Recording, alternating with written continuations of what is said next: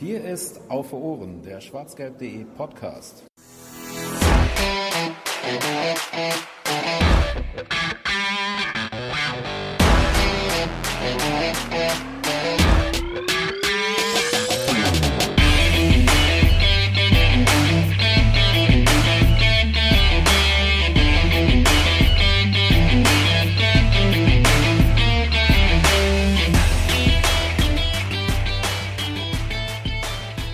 Und vorbei. Die Saison ist zu Ende. Werder Bremen bleibt in der ersten Bundesliga. Borussia Dortmund ist Vizemeister. Ihr habt's alle mitgekriegt, aber trotzdem gibt es noch einiges zu besprechen. Und damit hallo und herzlich willkommen zur 79. Ausgabe von Auf Ohren, dem Podcast von schwarzgelb.de in einer Gala-Edition. Denn wir verteilen heute die Auf Ohren Awards für das Jahr 2020 bzw. für die Saison 2019, 2020, die eine ganz besondere Saison war, nicht nur für den BVB, sondern ja für die ganze Bundesliga mit der ganzen Geisterspielgeschichte, mit der Corona-Pause und so weiter und so weiter. Über Corona wollen wir heute gar nicht so viel reden, sondern eher über viele verschiedene Dinge. Dafür haben wir zehn Kategorien aufgestellt und wollen in diesen, äh, in diesen zehn Kategorien gerne die Auf Ohren Awards vergeben an verschiedene Spieler, an verschiedene Momente, an verschiedene Tore, äh, an Trainer und so weiter. Ihr habt es vielleicht schon mitgekriegt, denn auf Twitter haben wir euch ja dazu aufgerufen, ähm, eure eigenen Awards Awards einzureichen, denn äh, auch eure Stimme soll gehört werden, wie die Stimme von vier anderen wunderbaren Menschen, die ebenfalls in dieser Leitung sind und mit mir heute Abend diese Gala-Edition äh, aufzeichnen und sich hoffentlich sehr schick herausgeputzt haben und nicht nur in Jogginghose und Gammelpullover äh, vor dem eigenen Mikro sitzen. Wir gehen mal der Reihe nach durch, denn wir haben wirklich das große ähm, äh, Programm aufgefahren. Ähm, eigentlich sind alle, die regelmäßige Mitglieder des Podcasts sind, die jetzt so auf Ohren-Kuh gerechnet werden könnten mit an Bord, außer Georg. Schöne Grüße an, an dieser Stelle an ihn und gute Besserung, denn der hat seine Weisheitsszene rausgekriegt. Und ähm, da ist es ein bisschen schwer mit Reden und das ist für einen Podcast ja, zumindest die Mindestvoraussetzung. Der hat uns aber auch etwas eingeschickt, äh, also seine Stimme wird noch gehört werden, zumindest, wenn auch nicht äh, rein audiell, audioell, egal, ähm, sondern halt dann eben vorgetragen. Gut, wer ist denn alles in der Leitung? Ich fange mal an mit dem Menschen aus Neuss, der diesen Podcast ja auch mit mir damals gestartet hat vor einigen Jahren. Hallo Jens. Hallo und äh, herzlich willkommen zu diesem Monolog von Fanny, der jetzt endlich vorbei ist. Ähm, und äh, ja, ich trage mein bestes T-Shirt, glaube ich. Also es ist nicht das Döner-T-Shirt, das ist eigentlich mein bestes T-Shirt ist, aber danach wahrscheinlich mein bestes T-Shirt zu diesem ähm, sagenumwobenen Anlass. Dass ausgerechnet du dich über Monologe anderer Personen auslassen solltest, das äh, sehe ich sehr skeptisch an. Hallo auch an Volker, den Mann, der in der Technik sitzt, aber auch heute mal wieder seine Meinung zum Besten geben darf. Einen wunderschönen guten Abend. Ich habe natürlich meinen feinsten Zwirn ausgepackt und äh, ja, sitze hier ganz in Schwarz. Pix or it didn't hem. Ähm, hallo auch an äh, Larissa, die Frau in der Runde. Hallo, ähm, ich trage Jogginghose aber schwarz. Und was ich ein bisschen lustig finde, ein Karl Lagerfeld-Shirt dazu. Ach du Scheiße. Du hast die Kontrolle über dein Leben verloren. Ja, das ist ja die Ironie an der Sache. Können wir Leute noch aus diesem Podcast rauskicken, so währenddessen? Naja. Und äh, schließlich, äh, last but not least, wie man so schön sagt, hallo und äh, auch einen guten Abend an Boris. Hallo zusammen, das Beste kommt scheinbar nicht zum Schluss. Ich sitze hier in bestem Jogger und bestem Sakko. Den Rest könnt ihr euch vorstellen. Oder auch nicht. Sehr schön. Gut, dann äh, mit wissen alle, wer heute in der Leitung sitzt. Ähm, ja, und ich glaube, wir könnten eigentlich direkt ähm, ins Ganze gehen, ohne nicht ohne euch darauf hinzuweisen, dass ihr wie immer gerne Feedback hinterlassen könnt. Äh, in dieser Ausgabe vielleicht sogar besonders interessant und besonders wichtig, falls ihr es noch nicht geschafft habt, eure eigenen äh, Auf Ohren Awards einzureichen per Twitter. Dann könntet ihr das im Nachhinein, nach dem Hören dieser Aufgabe, nat Ausgabe natürlich immer noch sehr gerne tun und uns einfach anschreiben und sagen, was wären denn eure Sieger gewesen. Ähm, oder auch per Mail könnt ihr uns schreiben, podcast.schwarzgelb.de äh, ist die Mailadresse, unter der ihr uns erreicht. Und wenn es auch um allgemeines Feedback geht, nehmen wir euch das natürlich ähm, gerne ab und hören uns das gerne an oder lesen es, was ihr uns zu sagen habt. Gerne hinterlasst auch eine Bewertung bei iTunes oder bei Apple Podcasts heißt es ja eigentlich, bei YouTube. Da könnt ihr auch in die Kommentare reinschreiben ähm, und so weiter. Erzählt euren Freunden davon, dass schwarzgelb.de auch einen Podcast hat, der vielleicht gar nicht so scheiße ist und den man sich auch anhören kann ähm, und sorgt dafür, damit dafür, dass ähm, es weiter in die Welt hinausgetragen wird, was wir hier so machen. Gut. Zehn Kategorien sind eine ganze Menge, deswegen lasst uns in die Vollen gehen und anfangen mit dem Aufsteiger der Saison. Ähm, dort sind allerdings nur Spieler des BVBs erstmal mit gemeint und auch nur Spieler, die in der letzten Saison auch schon beim Borussia Dortmund unter Vertrag standen. Also die jetzt also eine, einen Vergleichswert quasi liefern können. Äh, 2018, 2019, die letzte Saison und wer hat sich seitdem besonders gesteigert und ist besonders wichtig vielleicht für Borussia Dortmund geworden. Volker, fang doch mal an und verrate uns deinen Aufsteiger dieser Spielzeit. Ich mache es ganz einfach. Ich habe äh, dann Axel Zagadou gewählt als äh, Aufsteiger der Saison. Ich hatte noch kurz über Rafael Guerrero nachgedacht, der war aber in den letzten Jahr gar nicht so schlecht. Ähm, und wenn ich mich nicht komplett vertue, hatte Zagadou in der letzten Saison äh, häufig das Vergnügen, sich das ganze Spektakel von der Bank oder Tribüne anzusehen. Und diese Saison hat er deutlich mehr gespielt. Deswegen fiel äh, meine äh, Wahl auf ihn. Das ist sicherlich eine, eine gute Wahl. Der ähm, ist zumindest deutlich hervorgestochen und hatte vor allen Dingen in der äh, Hinrunde eine ganz starke Phase. Ähm, die Rückrunde lief ja für ihn jetzt auch verletzungsbedingt gar nicht so positiv. Jens, wen hast du auf deiner Liste? Es sind die, die gleichen beiden. Ich scroll gerade nochmal durch den Kader, um nicht irgendwen Wichtiges zu vergessen, aber ähm, Nee, es, es, läuft am Ende auf die beiden hinaus und ich wähle dann den anderen. Ähm, Rafael Guerrero, äh, bei dem wir ähm, ja bis zum Sommer noch lange damit äh, warten mussten oder darauf warten mussten, ob er seinen Vertrag bei Borussia Dortmund verlängert oder nicht. Ähm, weshalb dann Marcel Schmelzer auch immer noch irgendwie da war für den Fall der Fälle. Ähm, das hat Rafael Guerrero getan und entgegen meiner Befürchtung ist er dann nicht in ein Leistungsloch gefallen, sondern hat sich noch weiter gesteigert, hat sich stabilisiert und ähm, ich habe das schon im Wintertrainingslager gesehen. Er ist einfach ein, ein sehr herausragender Spieler und ähm, Lucien Favre hat es geschafft, in diesem System die perfekte Position für ihn zu finden. Die ist nämlich nicht in der Viererkette, sondern ein Stück weiter vorne, ein Stück weiter außen, da wo er nicht so viel defensive Verantwortung hat, sich besser ins Offensivspiel einbringen kann und das hat er dann auch getan. Ich glaube, acht Tore hat er geschossen, allein in der Bundesliga. Nicht schlecht. Mein Aufsteiger der Saison. Ja, auch meiner und auch der von äh, vielen äh, Zuhörern auf Twitter, denn da ist äh, Rafael Guerrero auf jeden Fall die deutlich ähm, am häufigsten getroffene Wahl. Ich würde vielleicht sogar fast äh, so weit gehen, dass ich ähm, das sogar noch eine Stufe höher stellen würde und äh, Rafael Guerrero vielleicht sogar den Spieler nennen würde, der sich den Lucien Favre ähm, am nicht am besten, am meisten besser gemacht hat.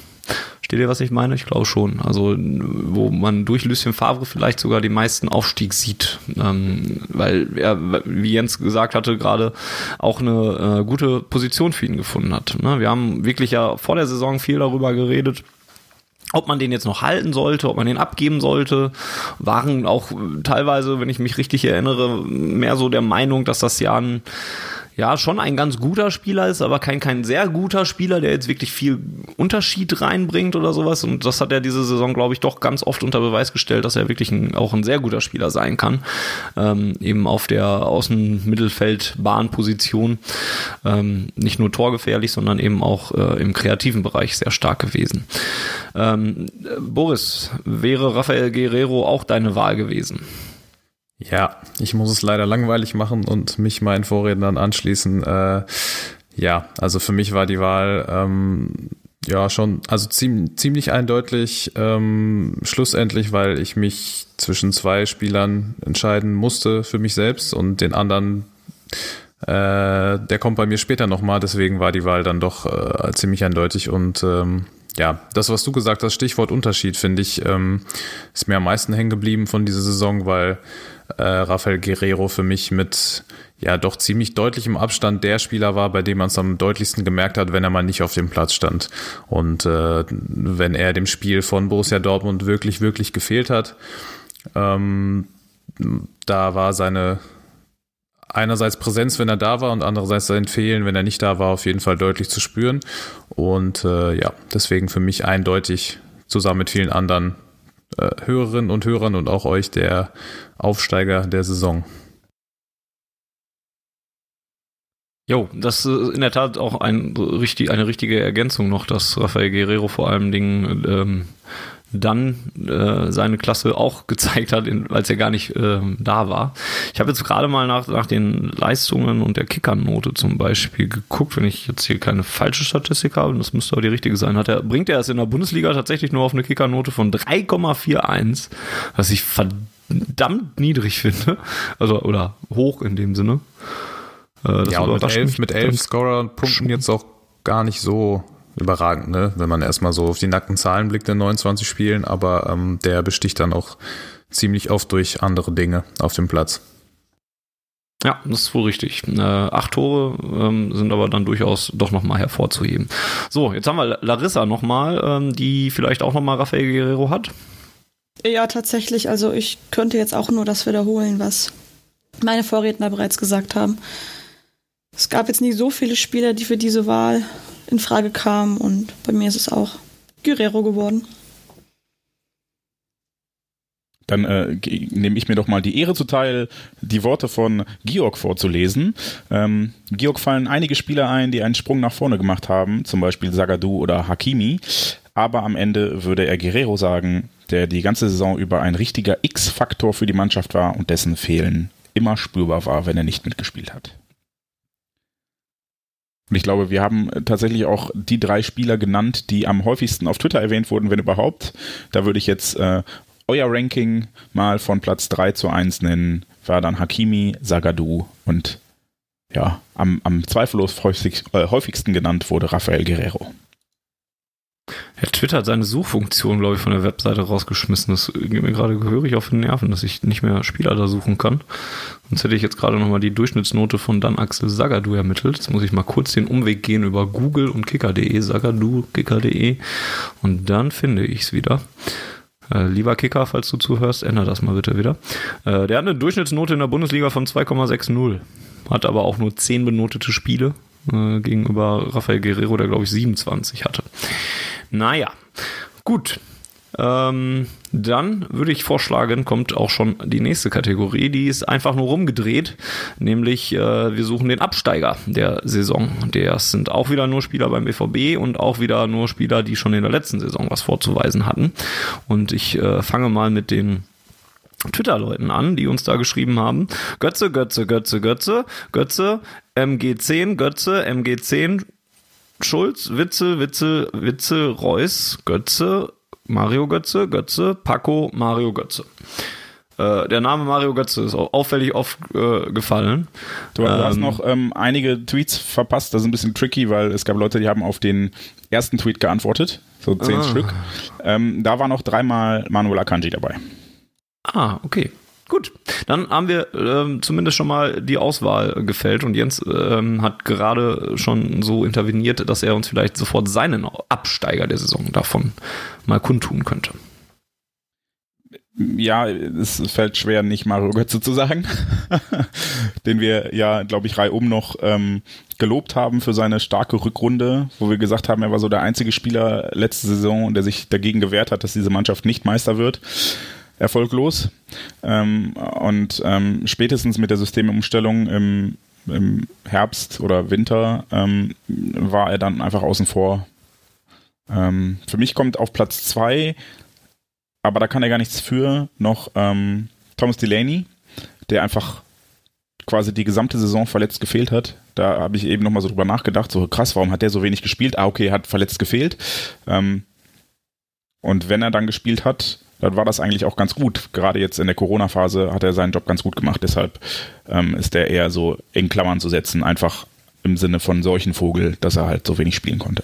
Ja, es ist äh, Mario Götze. Was mir zu Mario Götze, vor allem, der auch meine Wahl äh, ist, ähm, da noch entschieden ähm, dazu kommt, ist auch die Tatsache, dass er nun mal auch eine sehr gute, oder nein, auch eine gute Rückrunde in der letzten Saison gespielt hat. Und ähm, gerade in dieser Kategorie soll es ja auch verglichen werden mit der zurückliegenden Spielzeit. Und, und da hat er eigentlich gezeigt, dass er durchaus wertvoll sein kann oder ja, ich finde, es wird immer noch ein bisschen wichtiger gemacht, weil die Mannschaft in der Rückrunde auch scheiße war und Götze da positiv aufgefallen ist. Nichtsdestotrotz hat er eine gute Rückrunde gespielt und ähm, ja, in dieser Saison einfach gar nicht mehr äh, eine Rolle gespielt, fast schon. Und ähm, ja, das ist dann eben so zu Ende gegangen, wie es zu Ende gegangen sind, ist. Da brauchen wir, glaube ich, auch nicht mehr alles aufführen und nochmal da ausführlich drüber reden. Das haben wir ähm, alle mitgekriegt. Ich frage jetzt mal einfach in die Runde, ob es jemanden gibt, der nicht Mario Götze an dieser Stelle äh, ganz oben hätte. Ja. Gut, wen denn? Soll ich auch direkt sagen, wen? Ähm, Ja, für, für mich tatsächlich äh, Manuel Akanji. Bei mir, also ich finde die Wahl so zwischen Absteiger, Verlierer der Saison immer so ein bisschen, äh, boah, ja, ich weiß nicht, hart ist vielleicht das falsche Wort, aber ähm, nicht immer äh, gleichermaßen zu bewerten. Also bei Mario Götze finde ich das zum Beispiel klar, ist es, wä- wäre es am einfachsten zu verargumentieren, gerade im Vergleich zur Rückrunde. Und das, was du gerade angesprochen hast, da wo er vielleicht aus einer eher schlechteren gesamtmannschaftlichen Leistung positiv herausgestochen ist. Ähm, und jetzt halt äh, diese Saison, ja, oder diese ähm, jetzt in der letzten Zeit überhaupt nicht mehr zum Zug kam, aber halt wirklich eher ich das dem, dem äh, Systemwandel oder der Systemumstellung von Lucien Favre zu, äh, zuteil lassen würde äh, und eher die Schuld da suchen würde, weil äh, Mario hat es eigentlich immer gezeigt, dass er es kann, wenn er gespielt hat. Ich kann mich an ganz, ganz wenige richtig, richtig, richtig schlechte Spiele nur von ihm persönlich erinnern. Vielleicht kann mir da jemand irgendwie auf die Sprünge helfen. Klar, braucht man jetzt nicht damit zu vergleichen, wie er früher war, mit der Schnelligkeit und mit dem Tempo und so weiter und so fort. Da brauchen wir nicht drüber zu reden, aber äh, in meinem Fall finde ich Manuel Akanji hat mich persönlich in dem, was ich eigentlich von ihm erwartet habe und das, was er eigentlich auch kann und schon gezeigt hat vom Potenzial her, mich persönlich am meisten enttäuscht. Weil ähm, es in der Zeit, wo er gespielt hat, also über einen längeren Zeitraum jetzt auch ähm, in den letzten Spielen, wo er dann äh, auf dem Platz stand, eigentlich nie das Gefühl hatte, dass unsere Abwehr irgendwie äh, Sicherheit ausstrahlt oder wenn er am Ball war, äh, irgendwie nie irgendwas passieren konnte. Und das Gefühl hatte ich bei ihm leider so gut wie gar nicht mehr. So, und das hat mich persönlich enttäuscht und ähm, weil ich ihn eigentlich als guten Innenverteidiger einstufe, auch immer noch und hoffe, dass er da irgendwie jetzt nach seiner Verletzung in der neuen Saison wieder angreifen kann. Aber ähm, von dem Standpunkt her muss ich Manuel Akanji als ja vielleicht äh, Verlierer der Saison eher betiteln als Absteiger. Irgendwie so. Es ist sicherlich keine unbegründete Wahl, das stimmt schon. Ähm ich wollte gerade sagen, dass Mario Götzes Fallhöhe vielleicht ein bisschen höher ist, aber wenn man die, Fallhöhe von vor der Saison nimmt, ist sie gar nicht mehr so hoch. Und Akanji ist ja zumindest aus der Stammelf quasi rausgeschwunden zwischenzeitig. Ähm, Mario Götze, dessen Daten ich mal kurz überscrollt habe, hat tatsächlich nur ein Spiel in der Bundesliga über 90 Minuten gemacht in dieser Saison. Ähm, ja, Manuel Kanji ist tatsächlich jemand, wo ich mittlerweile auch schon ein bisschen skeptischer drauf blicke, ob das überhaupt noch mal wieder was Richtiges wird. Ähm, ich glaube, der Georg war's. Ich schaue da mal eben rein. Ja, genau. Der hat da noch einen anderen Punkt mit reingebracht. Der hat auch Akanji genannt und sagte dann dazu vom Hoffnungsträger, der vom Spiel mit Hummels profitieren sollte, zu einem permanenten Wackelkandidaten in der Abwehr geworden und hat sich zum Glück am Ende wieder etwas gefangen. Ähm, vor allen Dingen dieser Punkt, dass der mit Hummels sich, äh, ja, da, dass er da so von profitieren sollte, ne? das äh, ist tatsächlich gar nicht so in Kraft getreten, wie man sich das gewünscht hatte. Ähm, da haben wir, glaube ich, auch am Anfang der Saison häufig drüber geredet, dass man da ja eine spielstarke Innenverteidigung hätte und die auch durchaus voneinander ähm, profitieren könnten. Aber das ist ja tatsächlich äh, wenig geworden dann insgesamt. Ähm, Volker und Larissa haben jetzt noch keine ähm, Absteiger der Saison benannt. Ähm, ich gehe jetzt aber davon aus, dass sie zumindest beide diese beiden Namen im Hinterkopf hatten. Jo, bei mir ist es auch Mario Götze aus genannten Gründen. Bei mir ist es jemand anders. Bei mir ist es Axel Witzel. Ähm, ich finde, man hat es letztes Jahr in der Rückrunde schon gesehen, dass, dass Axel Witzel leider nicht das Leistungsniveau halten konnte, was er in der Hinrunde hatte, als er äh, die ersten sechs Monate in Dortmund gespielt hat. Und ich fand, das hat sich auch diese Saison leider wieder gezeigt, dass, dass er in den Spielen gegen Gegner aus der unteren Tabellenhälfte schon gute Spiele machen kann, aber ähm, sobald äh, es höher in der Tabelle geht, wird es schwieriger. Und wenn das Spiel schnell wird, wenn schnelle Tempogegenstöße kommen, ähm, hat er ganz, ganz häufig Probleme, tempomäßig mitzuhalten. Das erinnert mich sehr an äh, unsere äh, Saisonvorschau, die wir gehabt haben mit, ich glaube, es war Tobias Escher, wenn ich mich nicht äh, oder die Konstantin Eckner war es, mit dem wir darüber gesprochen haben, der das sagte, dass Dortmund im Mittelfeld möglicherweise zu langsam ist. da musste ich mich jedes Mal dran erinnern, wenn äh, Axel Witzel im Mittelfeld das Laufduell nicht mehr mitgehen konnte. Und äh, ja, das er ist für mich da so ein bisschen der Verlierer der Saison, weil er äh, ja äh, gezeigt hat, dass er leider für das höchste Niveau vielleicht äh, nicht mehr äh, die Qualitäten hat zumindest ein Spieler, wo einem ein bisschen klarer geworden ist, nachdem wir uns vor anderthalb Jahr, also in der ersten Hinserie, die er gespielt hat, äh, uns gefragt haben, wie es denn sein konnte, dass kein anderer Verein Axel Witzel aus China zurückgeholt hat. Ähm, diese Frage können wir uns, glaube ich, mittlerweile ein bisschen leichter beantworten, ähm, eben weil er ein paar Schwächen auch offenbart hat, auch auf einem zwar recht hohen Niveau auch noch, aber dass die Namen bei Twitter, dass der Name bei Twitter ja auch genannt wurde, zeigt ja auch durchaus, dass da auch etwas dran ist. Ist auch nicht unverständlich, glaube ich, den äh, Namen da zu nennen. Gut. Der Neuzugang der Saison ist die dritte Kategorie der Auf Ohren Awards. Larissa, wer ist es und warum ist es Erling Haaland? äh, fand ich gar nicht so einfach. Ich finde, wir hatten einige starke Neuzugänge. Ähm, sowohl im Winter als auch im Sommer jetzt im Nachhinein. Ähm, aber ja, du hast mich erwischt. Das ist Holland, einfach wegen den Toren. Ähm, ich habe so ein bisschen geschwankt. Hummels war ein sehr starker. Brandt hat ein paar extrem gute Spiele gemacht, hatte aber immer wieder seine Ausfälle. Hazard war auch immer wieder ein wichtiger Faktor, war mir dann aber im Großen und Ganzen zu unauffällig. Ähm, schlussendlich war es dann zwischen den beiden Winterneuzugängen, Chan und Holland. Und ja, es ist einfach Holland. Wer mit drei Toren sich ankündigt und dann 14 Tore in 18 Spielen schießt, Paris demütigt. Das ist schon einfach gut. Und ich hoffe, ich hoffe, wir behalten ihn noch ein bisschen länger.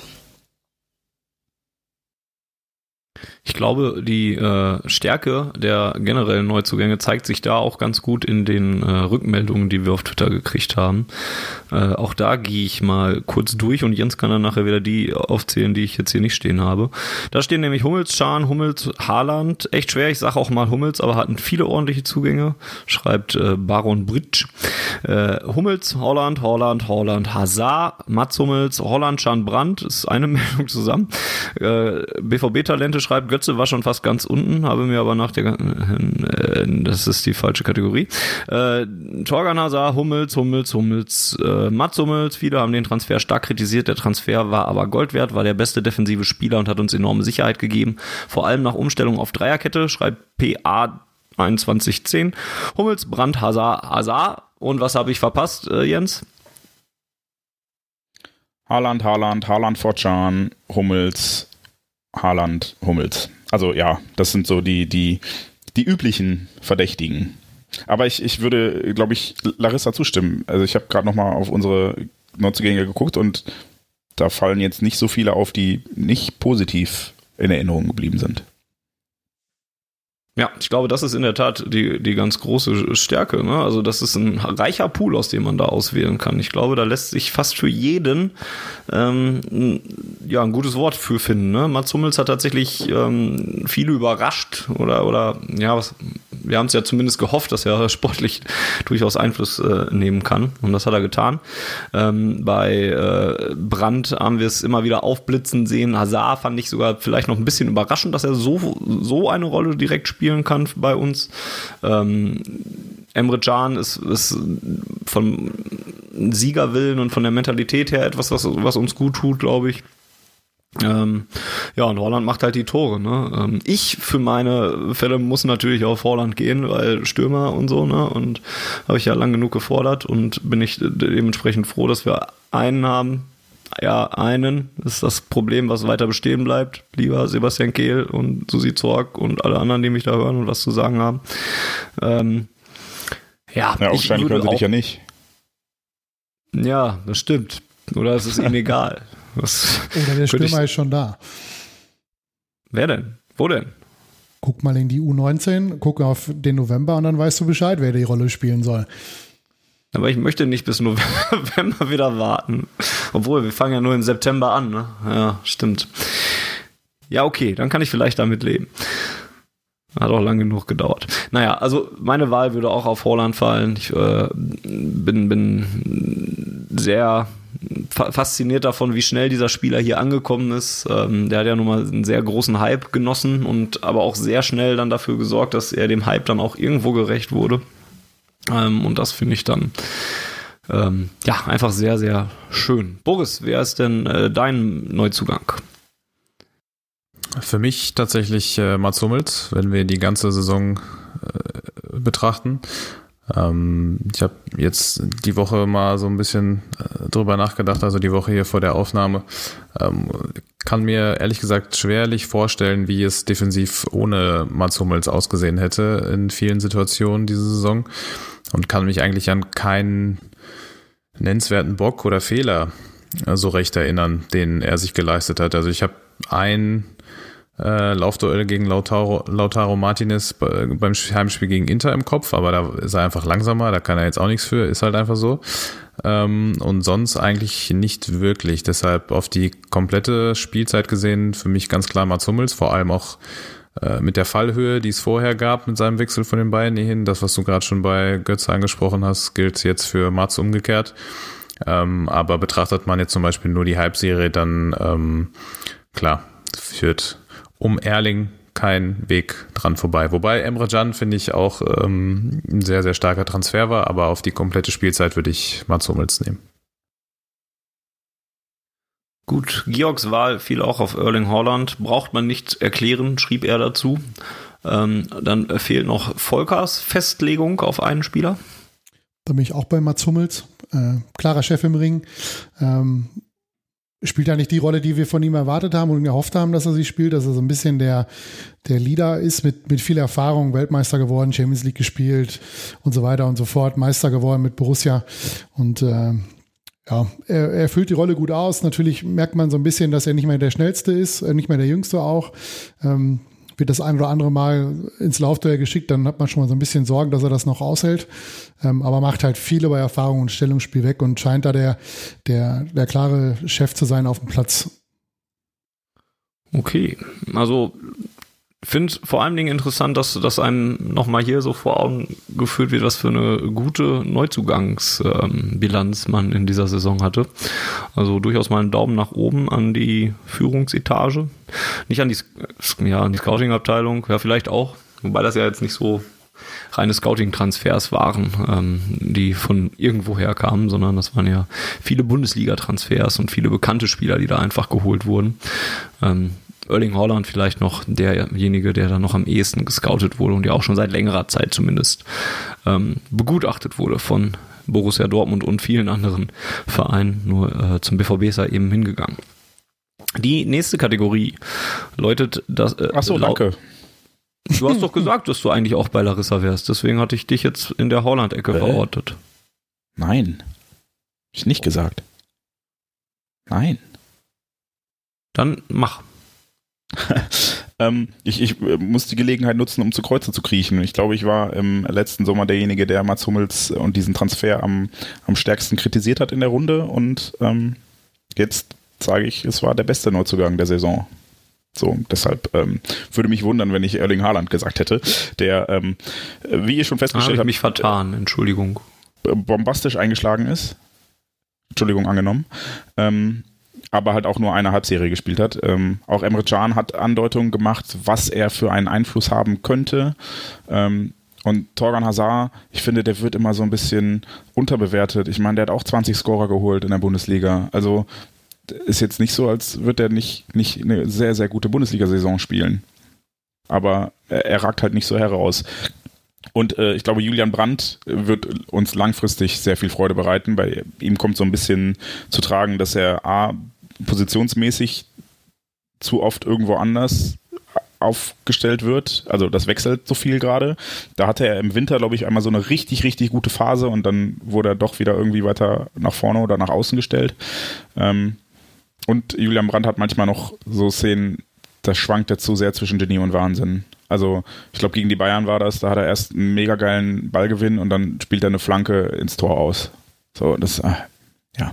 Deshalb, ähm, ja, Mats Hummels, der ähm, durch die Bank oder durch die gesamte Saison hinweg einfach souverän und stabil seine Leistung gebracht hat, wo mir jetzt auch nicht viele Szenen einfallen, wo ich gedacht habe, meine Güte, am Anfang vielleicht noch, aber das hat sich dann ähm, gut gebessert und ich glaube, auch intern ist man bei Borussia Dortmund sehr zufrieden damit, wie er sich auf, äh, also wie er auftritt, wie er sich gibt, welchen Einfluss er auf die Mannschaft hat und die Befürchtungen, die ich da vor allem hatte, sind, glaube ich, nicht wahr geworden und deshalb ja, krieche ich hier zu Kreuze und sage, das war ein sehr guter Transfer.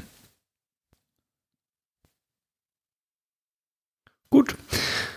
Die dritte plus erste Kategorie dieser Ausgabe lautet dann das beste Spiel der Saison. Und äh, wieder konzentrieren wir uns nur auf Spiele des Beispielvereins Borussia äh, aus Dortmund.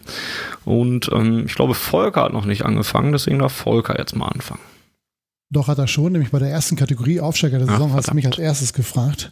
Aber wenn du mich jetzt schon fragst, dann äh, würde ich die Frage auch direkt beantworten. Ähm, Habe ich mich ehrlich gesagt ein bisschen schwer mitgetan.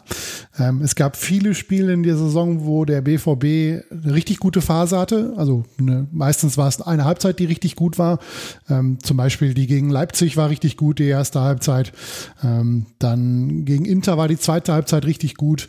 Ähm, aber es war selten so, dass, dass ein komplettes Spiel richtig gut war.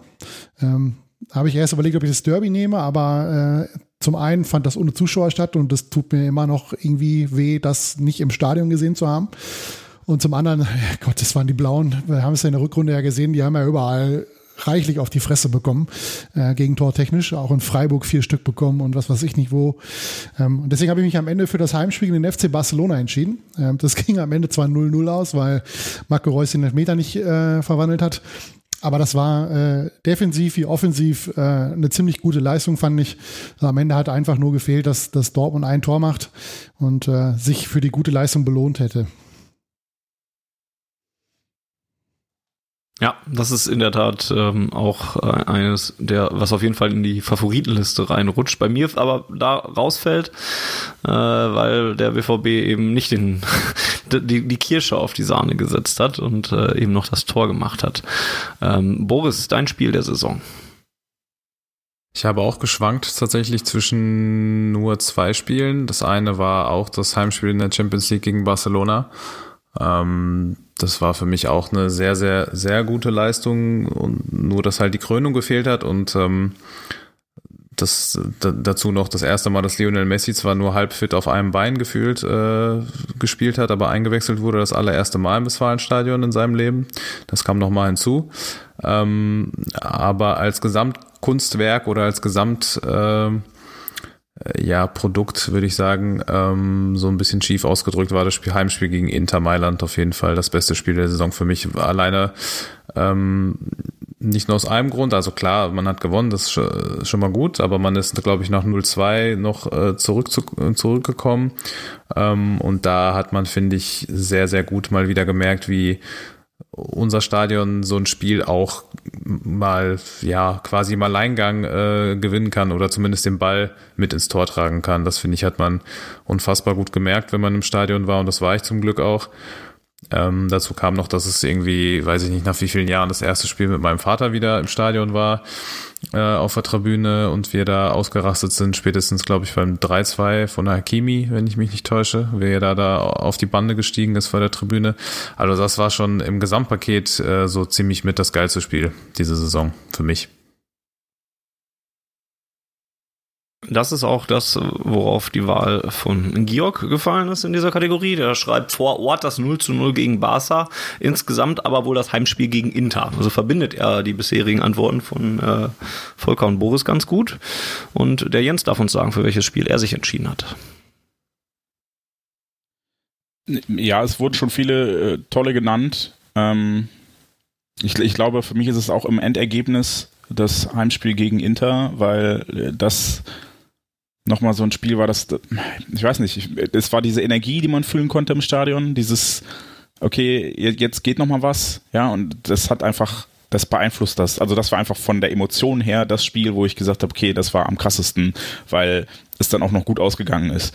Ja, es wurden äh, auf Twitter ja auch äh, ganz oft Barcelona, Inter, Derby und äh, das Leipzig-Heimspiel genannt. Und das Leipzig-Heimspiel haben wir gefühlt verloren, auch wenn es sportlich wahrscheinlich vielleicht sogar noch einen Ticken besser war als das Interspiel. Wobei, oh, wir haben Mailand schon sehr eingeschnürt in der zweiten Halbzeit. Ja, also ich nehme äh, das Interheimspiel auf jeden Fall, weil, äh, wie gesagt, da, da stimmte einfach alles bis auf den Rückstand. Aber der gehörte irgendwie dazu. Der hat das Spiel erst so aufregend und emotional gemacht, wie es dann am Ende wurde. Und dann mit, mit großem Kampf und Happy End, das war schon sehr, sehr geil. Gut, dass mein Spiel noch im Rennen ist. Mal gucken, ob es nach Larissas Wahl auch noch äh, da ist. Ja, ich würde noch ein weiteres Spiel in den Ring werfen, was bei mir neben Mailand und Barsaheim ähm, zur Auswahl stand. Das war nämlich das Hinspiel gegen Paris. Ähm, was einem zwar in der, in der ähm, ersten Halbzeit ein bisschen gedauert hat, aber dann in der, ja, in der zweiten Hälfte doch durchaus rasant war und einfach eine brutal gute Leistung auch war. Ähm, vor allem mit dieser schnellen Reaktion auf das 1-1 von Neymar, der halt dann doch mal durch ist. Ähm, hat sehr viel Bock gemacht. Ähm, und dann war halt da auch noch so, dass, boah, wir könnten vielleicht doch noch weiterkommen. Ähm, muss dann aber tatsächlich auch sagen, dass es im Gesamtpaket und mit allem drumherum, weil es einfach so ein unfassbar krasser Spielverlauf war und so eine wahnsinnige Energie und so eine wahnsinnige Stimmung bei mir tatsächlich auch Mailand geworden ist. Ja, dann bleibt für mich ja tatsächlich noch das Spiel gegen äh, Paris als äh, den äh, Award-Sieger oder Award-Bekommer. Das ist aber auch mehr persönlich konnotiert, weil ich äh, gegen Inter auf der Pressetribüne saß. Ich glaube, wenn ich auf der Süd gestanden hätte gegen Inter, wäre das auch ein No-Brainer gewesen, weil ich da, also ich bin auf der Pressetribüne, war ich schon auffällig, glaube ich, weil ich da aufgesprungen bin und, und gejubelt habe und nicht so wirklich den seriösen Journalist gemacht habe. Ähm, aber muss ich auch gar nicht zum Glück. Bist du ja auch ähm, gar nicht, ja. wie wir seit, seit dem Interview mit Alexandra Popp wissen. das ist korrekt. Ähm, auch das ist, ist, sehr richtig.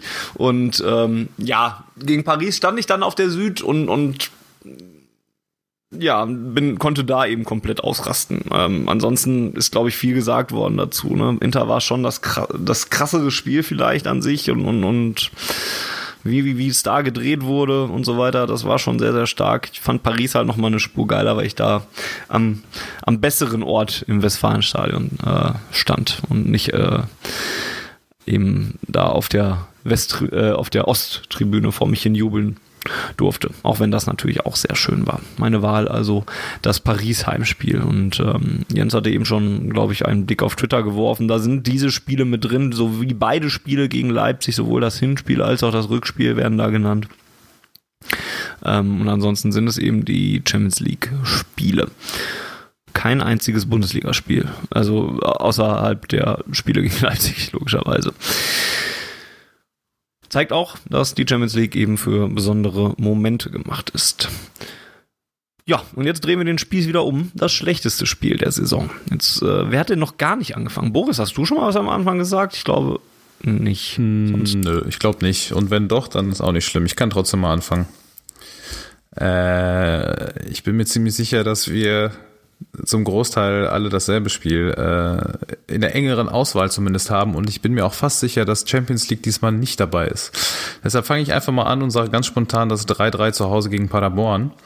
Äh, wobei ich sagen muss, dass ich, ähm, ja, wie es sich im Nachhinein dann rausgestellt hat, das Glück hatte, die erste Halbzeit nicht zu sehen, weil ich unterwegs war und äh, dann nur die zweite Halbzeit sehen konnte und im Anschluss mir die Highlights, warum auch immer ich das getan habe, nochmal äh, angeschaut habe und ähm, ja, also was viel Schlechteres habe ich diese Saison nicht gesehen, obwohl und das 3-3 war dann am Ende auch wieder egal. Ich glaube, das wäre auch immer noch egal gewesen, wenn wir noch das 4-3 gemacht hätten, weil es einfach viel zu viel zu schlimm war, was in der ersten Halbzeit da äh, passiert ist und ich mir immer noch nicht ganz sicher bin, wie das überhaupt passieren konnte. Und äh, richtig erklären konnte ich mir das äh, im Nachhinein nicht und ich glaube die Spieler und die Mannschaft äh, auch nicht wirklich. Deshalb ist es für mich äh, ziemlich konkurrenzlos sogar das mit Abstand schlechteste äh, Spiel dieser Saison. Ich bleibe ja dabei, dass das 3 zu 3 es eigentlich noch schlimmer gemacht hat. weil, äh, und auch ein 4 zu 3 es noch viel, viel schlimmer gemacht hätte. Ähm, weil es einfach so gezeigt hat, dass man da einfach komplett ohne allen Ernst an diese Partie rangegangen ist, weil man konnte es dann ja auf einmal nach der Pause und deswegen fühlte ich mich sehr verarscht. Ähm, in meinem Auswahlprozess muss ich sagen, dass die äh, Spiele gegen Mainz und äh, äh, Hoffenheim, die viel auch auf Twitter genannt wurden, vor allem das Hoffenheim-Spiel, da ein bisschen rausfallen aus der Bewertung, weil auch wenn es nicht so sein sollte, da habt ihr in der letzten Ausgabe sehr ausführlich drüber gesprochen, ähm, deswegen wollte ich das nicht nochmal ganz rausgreifen. Da war nun mal ein großer Teil der Saison auch gelaufen und, und ja, das verstehe ich ja, verstehen tue ich es auch nicht richtig. Aber ja, deswegen fallen die da raus für mich. So. Ähm, und dann schließe ich mich mal einfach in meiner Wahl Rob Gordon, aka Falter oder Walter an auf äh, Twitter at Superbad 1980 BVB, der mich nochmal daran erinnert, dass Bayern BVB ein richtig fürchterliches Spiel des BVBs war. Ähm, zum wiederholten Male ist man nach München gefahren und hatte Hoffnung. Und zum wiederholten Male hat man sich einfach nur ergeben und auf den Arsch gekriegt von einer motivierten Bayern-Mannschaft Mannschaft zwar, ähm, aber von einer Bayern-Mannschaft, die noch gar nicht so auf dem Höhepunkt ihres Schaffens war, so wie sie im Jahr 2020 es dann schließlich war. Ähm, und ja, auch wenn Paderborn natürlich auch eine Frechheit war und ich immer noch sehr sauer bin über dieses Auftreten, da kann ich ja dann zumindest in der zweiten Halbzeit noch sagen, dass man da ja ähm, dann noch ein bisschen besseres Spiel gemacht hat, weil man dann ja auf einmal irgendwann anfangen konnte, Fußball zu spielen. Wie gesagt, das macht es eigentlich nur schlimmer. Aber wenn ich es auf 90 Minuten ausdehne, war Bayern BVB echt schon eine ganz schön schwache Leistung und ähm, Jane Sanchos erste von zwei richtig schlechten Halbzeiten gegen Bayern war ja dann hier in dieser Partie. Die zweite hat er dann im Rückspiel gebracht weil er ja in der ersten Halbzeit hier ausgewechselt wurde schon äh, in München. Und ähm, auch weil ich da selber hingefahren bin und mir diese lange Reise angetan habe für dieses erbärmliche Auftreten, äh, geht der Award dann ähm, für mich mal an dieses Spiel. Außerdem ist es dann auch nicht Paderborn geworden. Georg äh, nimmt das Heimspiel gegen Paderborn allerdings auch. Und äh, Larissa nimmt welches Spiel? Das Heimspiel gegen Paderborn. Also, weil es einfach so unglaublich bodenlos war. Ähm, Bayern habe ich auch überlegt. Ich hatte tatsächlich auch das Pokalspiel ähm, gegen Werder Bremen im Kopf. Ein ähm, bisschen auch mit dem Hintergrund, dass man sich da aus dem Wettbewerb gekegelt hat. Und auch gegen einen Verein, der jetzt nicht gerade die überragendste Saison aller Saisons gespielt hat, wenn man sich Werder Bremen mal so anguckt. Aber Paderborn war einfach so unglaublich schlecht. Also deswegen ist es für mich dann auch alternativlos gewesen. Weil wenn man als eine Mannschaft mit einem gewissen Anspruch sich zu so einer Nichtleistung hinreißen lässt, das kann ich nicht nachvollziehen. Und gehört dementsprechend auf Platz 1 der Nichtleistungen der Saison für mich. Jens, auch Paderborn? Ich äh, bin gerade extra die, die Liste an Spielen nochmal durchgegangen. Ähm, und ich, boah, ich finde das echt schwierig, weil Paderborn, so, sehr mich diese erste Halbzeit angekotzt hat und so sehr ich mir gewünscht hätte, dass es auch einfach nicht nicht mehr einen Punkt holen, weil sie es verdient gehabt hätten, dass sie auf die Fresse fliegen gegen Paderborn für diese Leistung, haben sie es halt nochmal umgedreht Oder zumindest halb. Ähm, das ist etwas, was man über die Spiele gegen Mainz und Hoffenheim in der Rückrunde nicht sagen kann. Da wiederum habe ich aber auch schon letztes Mal argumentiert, ich kann verstehen, da ging es um nichts mehr. So, und deshalb finde ich das echt schwierig. Bayern auswärts, ja, wie jedes Jahr in München und jedes Jahr nehmen wir uns vor, dass es besser wird. Ähm ich, ich hätte noch eins, was ich vielleicht aus etwas anderen Gründen als schlechtestes Spiel der Saison betiteln würde. Ähm, da spielt auch die mannschaftliche Leistung rein, aber vielleicht auch die Gesamtumstände und das ist das Auswärtsspiel in Paris.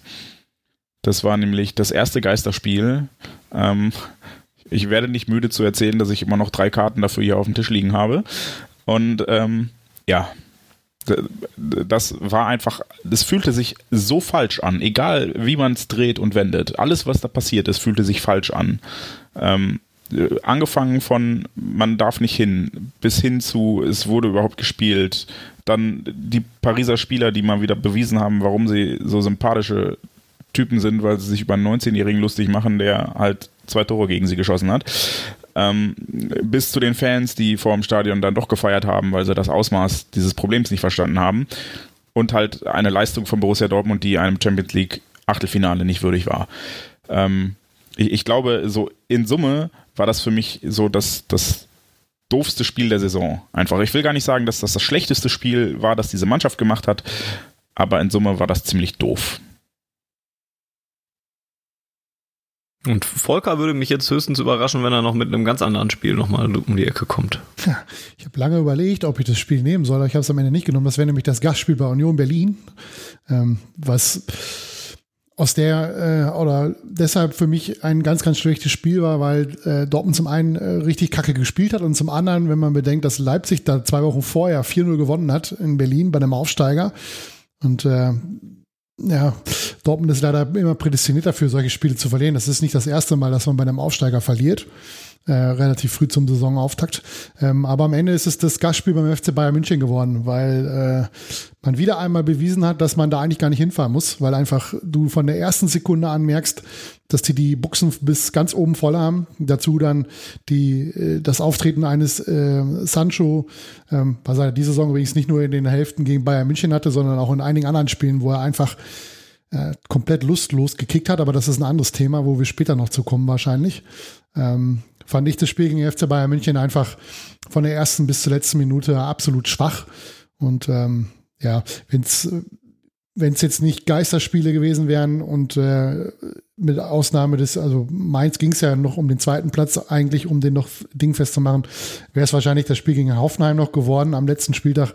Aber aus den von Jens bereits genannten Gründen, äh, es ging da nicht mehr um so viel. Das war der letzte Spieltag unter äh, Ausschluss der Öffentlichkeit, habe ich mich dann jetzt doch dann für das Spiel in München entschieden. Gut.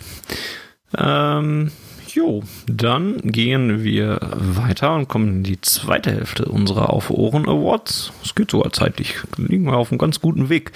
Das Tor des Jahres wird gesucht und äh, anders als beim Tor des Jahres der Sportschau beziehen wir uns nur auf den BVB. Äh, andere Podcasts haben vielleicht das Problem, dass äh, sie einer Mannschaft folgen, die nicht ganz so viele Tore schießt. Bei uns ist die Auswahl zumindest reichhaltig.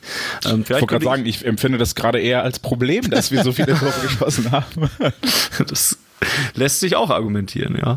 Äh, ich würde mal vorschlagen, dass ich jetzt einfach mal den Anfang mache ähm, und sage, dass für mich das 2 zu 1 von Erling Holland gegen Paris Saint-Germain ähm, das Tor des Jahres war. Da gibt es zwar auch wahrscheinlich noch ein zweites, über das wir gleich auch noch reden werden, was auch noch eng in der Auswahl ist, aber ich fand das äh, Tor von Holland hat einfach so viele Sachen ähm, mit äh, reingenommen. Also die Vorlage davor war schon gar nicht so dumm.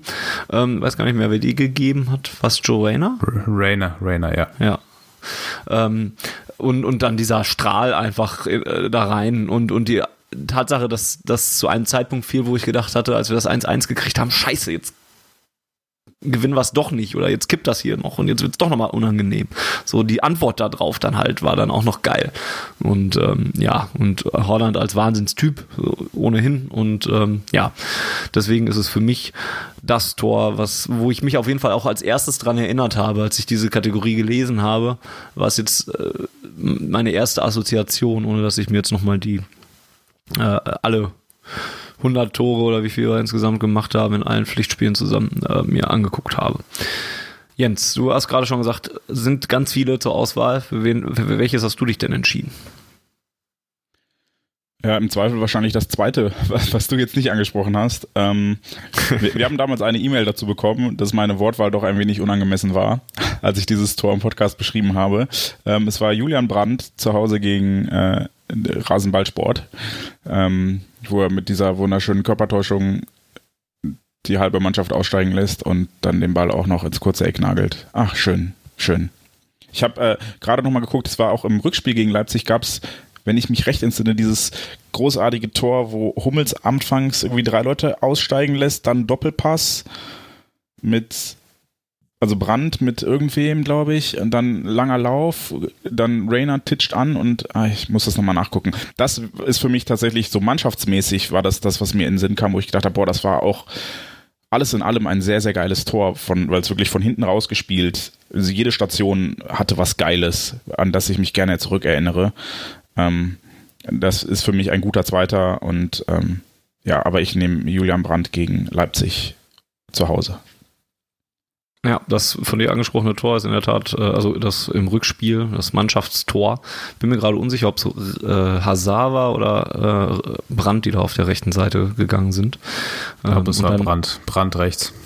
Ja, ich hätte es auch, glaube ich, eher gesagt. Und dann Titsch Rainer halt, wie gesagt, noch an und Holland nagelt ihn dann rein.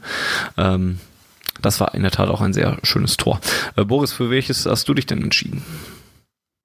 Tatsächlich natürlich, äh, also das heißt natürlich auch äh, Julian Brandt gegen äh, RB.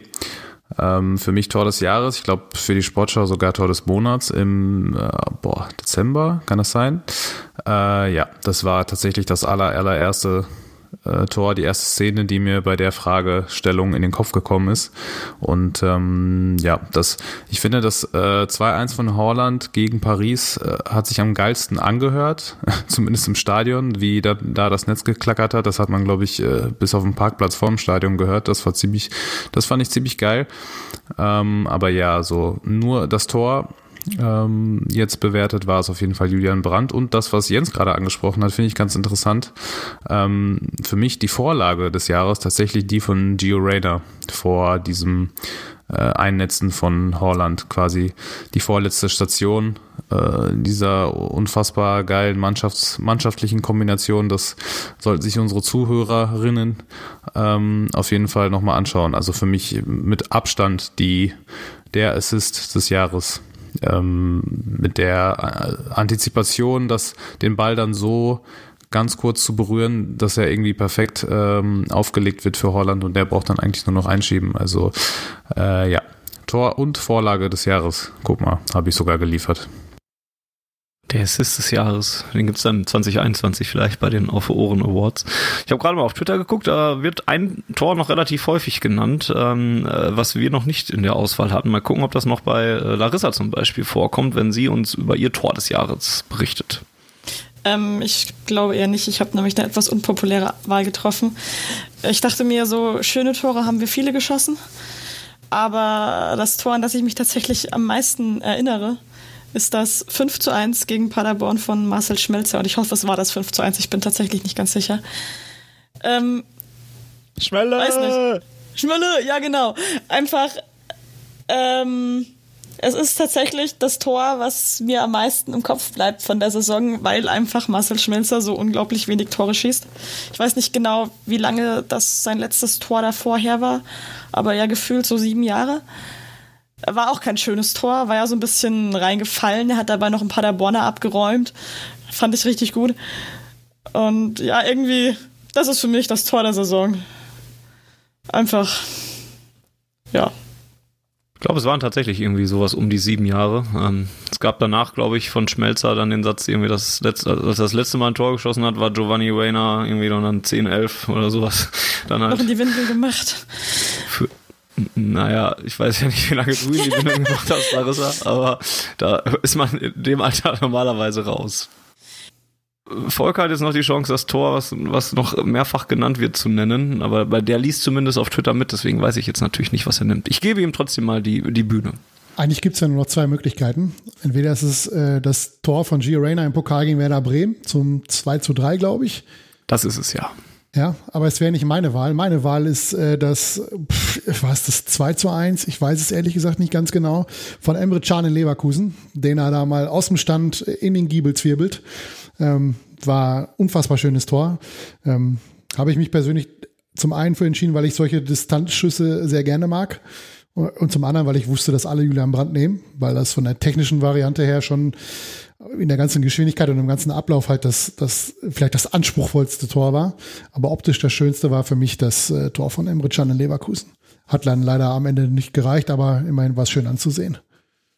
Aber du fandst echt das von Jan noch schöner als von Rainer, weil von Rainer, das war, puh, also wenn wir über Weitschüsse reden, also vorher der Wackler, dann zwei Leute aussteigen lassen und dann auch quasi aus dem Stand.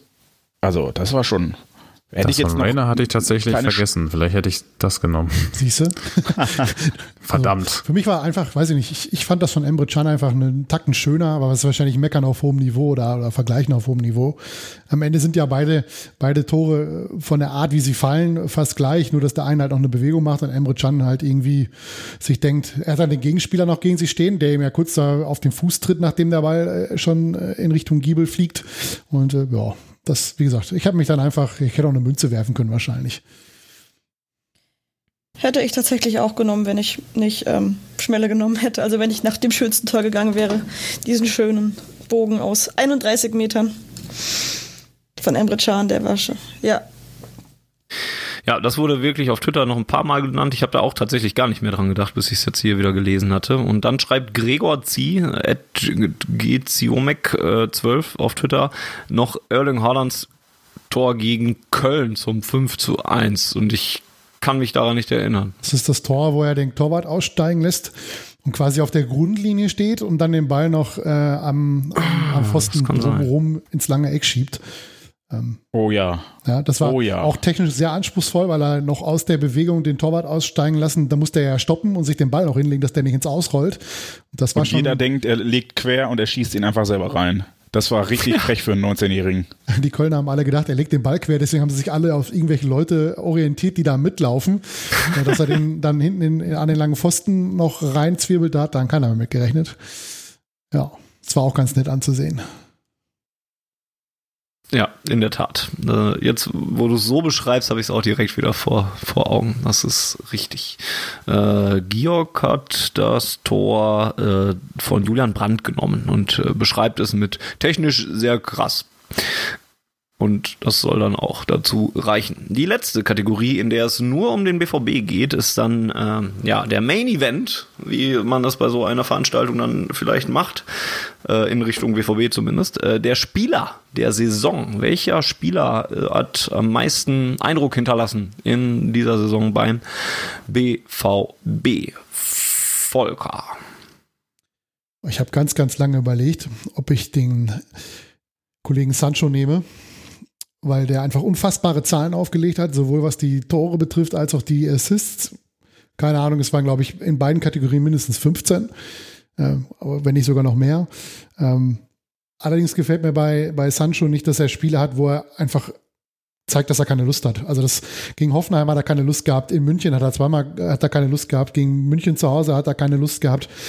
Ähm, das ist vielleicht ein bisschen drastisch formuliert, aber äh, er bleibt da einfach unfassbar deutlich unter seinen Möglichkeiten, die er hat. Und er ist einfach in solchen Spielen dann nicht derjenige, der, der so ein Spiel nochmal äh, eine, eine Wendung gegeben oder gegeben hat in dem Fall. Und deswegen habe ich mich für jemand anderes entschieden, nämlich für Mats Hummels. Achso, das führt er dann nicht mehr weiter aus. Nee, das also. habe ich ja schon ausgeführt unter äh, Neuzugang der Saison. Das würde sich quasi dann äh, alles nochmal wiederholen, deswegen erspare ich mir das jetzt. Okay. Gut, ich lese kurz die Statistiken von Jaden Sancho vor. Der ist äh, in der Bundesliga auf 17 Tore und 17 äh, Vorbereitungen gebracht hat. In der der kann immer nur beides gleich. In der Champions League hat er auch zwei äh, Tore und zwei Vorbereitungen und im Supercup hat er ein Tor und eine Vorbereitung äh, geschafft. Da fällt übrigens noch ein, dass das Tor von ihm gegen Barcelona, was eigentlich bedeutungslos war, auch sehr schön anzusehen war. Das habe ich jetzt wieder nicht mehr vor Augen. Aber muss ich auch nicht. Ähm, okay, Jaden Sancho und Mats Hummel sind die Namen, die auf Twitter auch ge genannt werden, ohne Ende. Sancho noch einen Ticken mehr, würde ich jetzt schätzen, als Hummels. Äh, dann wird noch einmal Rafael Guerrero genannt von Gregor Zieh wieder. Äh, Jens könnte mir noch sagen, wenn noch irgendwo anders welche aufgetaucht sind. Und alternativ einfach seinen Nö, Spieler der Saison nicht. ehren. Nö, die anderen waren auch alle bester Spieler. Sagadu einmal noch. Spieler der Saison genannt. Ähm, ja, ich äh, mach's mir einfach. Volker sprach die Zahlen an. Ähm, 17 Tore, 17 Vorlagen von einem äh, mittlerweile 20-Jährigen, wenn ich mich nicht irre. Das ist schon sehr, sehr, sehr, sehr, sehr gut. Und ähm, so sehr ich Volkers Kritikpunkte nachvollziehe und auch gerne offen in die Welt posaune mit lustigen Fortnite-Sprüchen, so sehr halte ich das auch irgendwie für normal in dem Alter und ähm, kann nicht von jemandem, der nicht mal oder gerade mal 20 ist, erwarten, dass er in jedem Spiel absolute Topleistungen liefert. Ähm, dafür fand ich Sancho schon sehr, sehr konstant und sein Output war einfach überragend. Also da fe fehlen mir die Worte. Ich dachte schon bei seinem zehnten Tor oder der zehnten Vorlage schon so, boah, krass. Und dann hat er insgesamt 34 Scorer in der Bundesliga geholt. Das ist schon, also wie viel hatte Marco Reus letzte Saison? Sowas ähnliches und da sind wir auch alle ähm, ausgerastet, wie, wie geil der Typ ist. Ähm, ah, das gucke ich jetzt schnell nach. Sekunde. Bevor ich hier wieder Quatsch erzähle, wie in der letzten Ausgabe 17 Mal. Ähm, Marco Reus letzte Saison. In Ruhe und äh, derweil sagt Boris, wen er sich da ausgesucht hat. Ja, okay.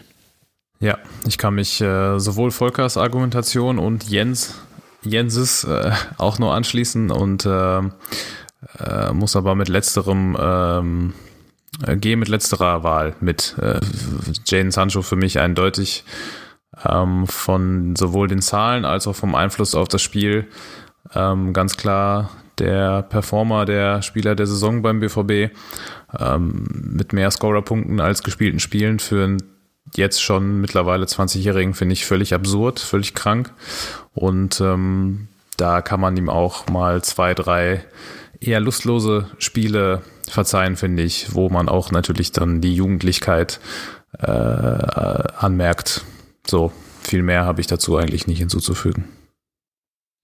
Marco Reus letzte Saison mit 21 Toren und 13 Vorlagen, äh, wettbewerbsübergreifend. Und, also 34 Scorer, wie Jaden Sancho dieses Jahr. Das ist, ja.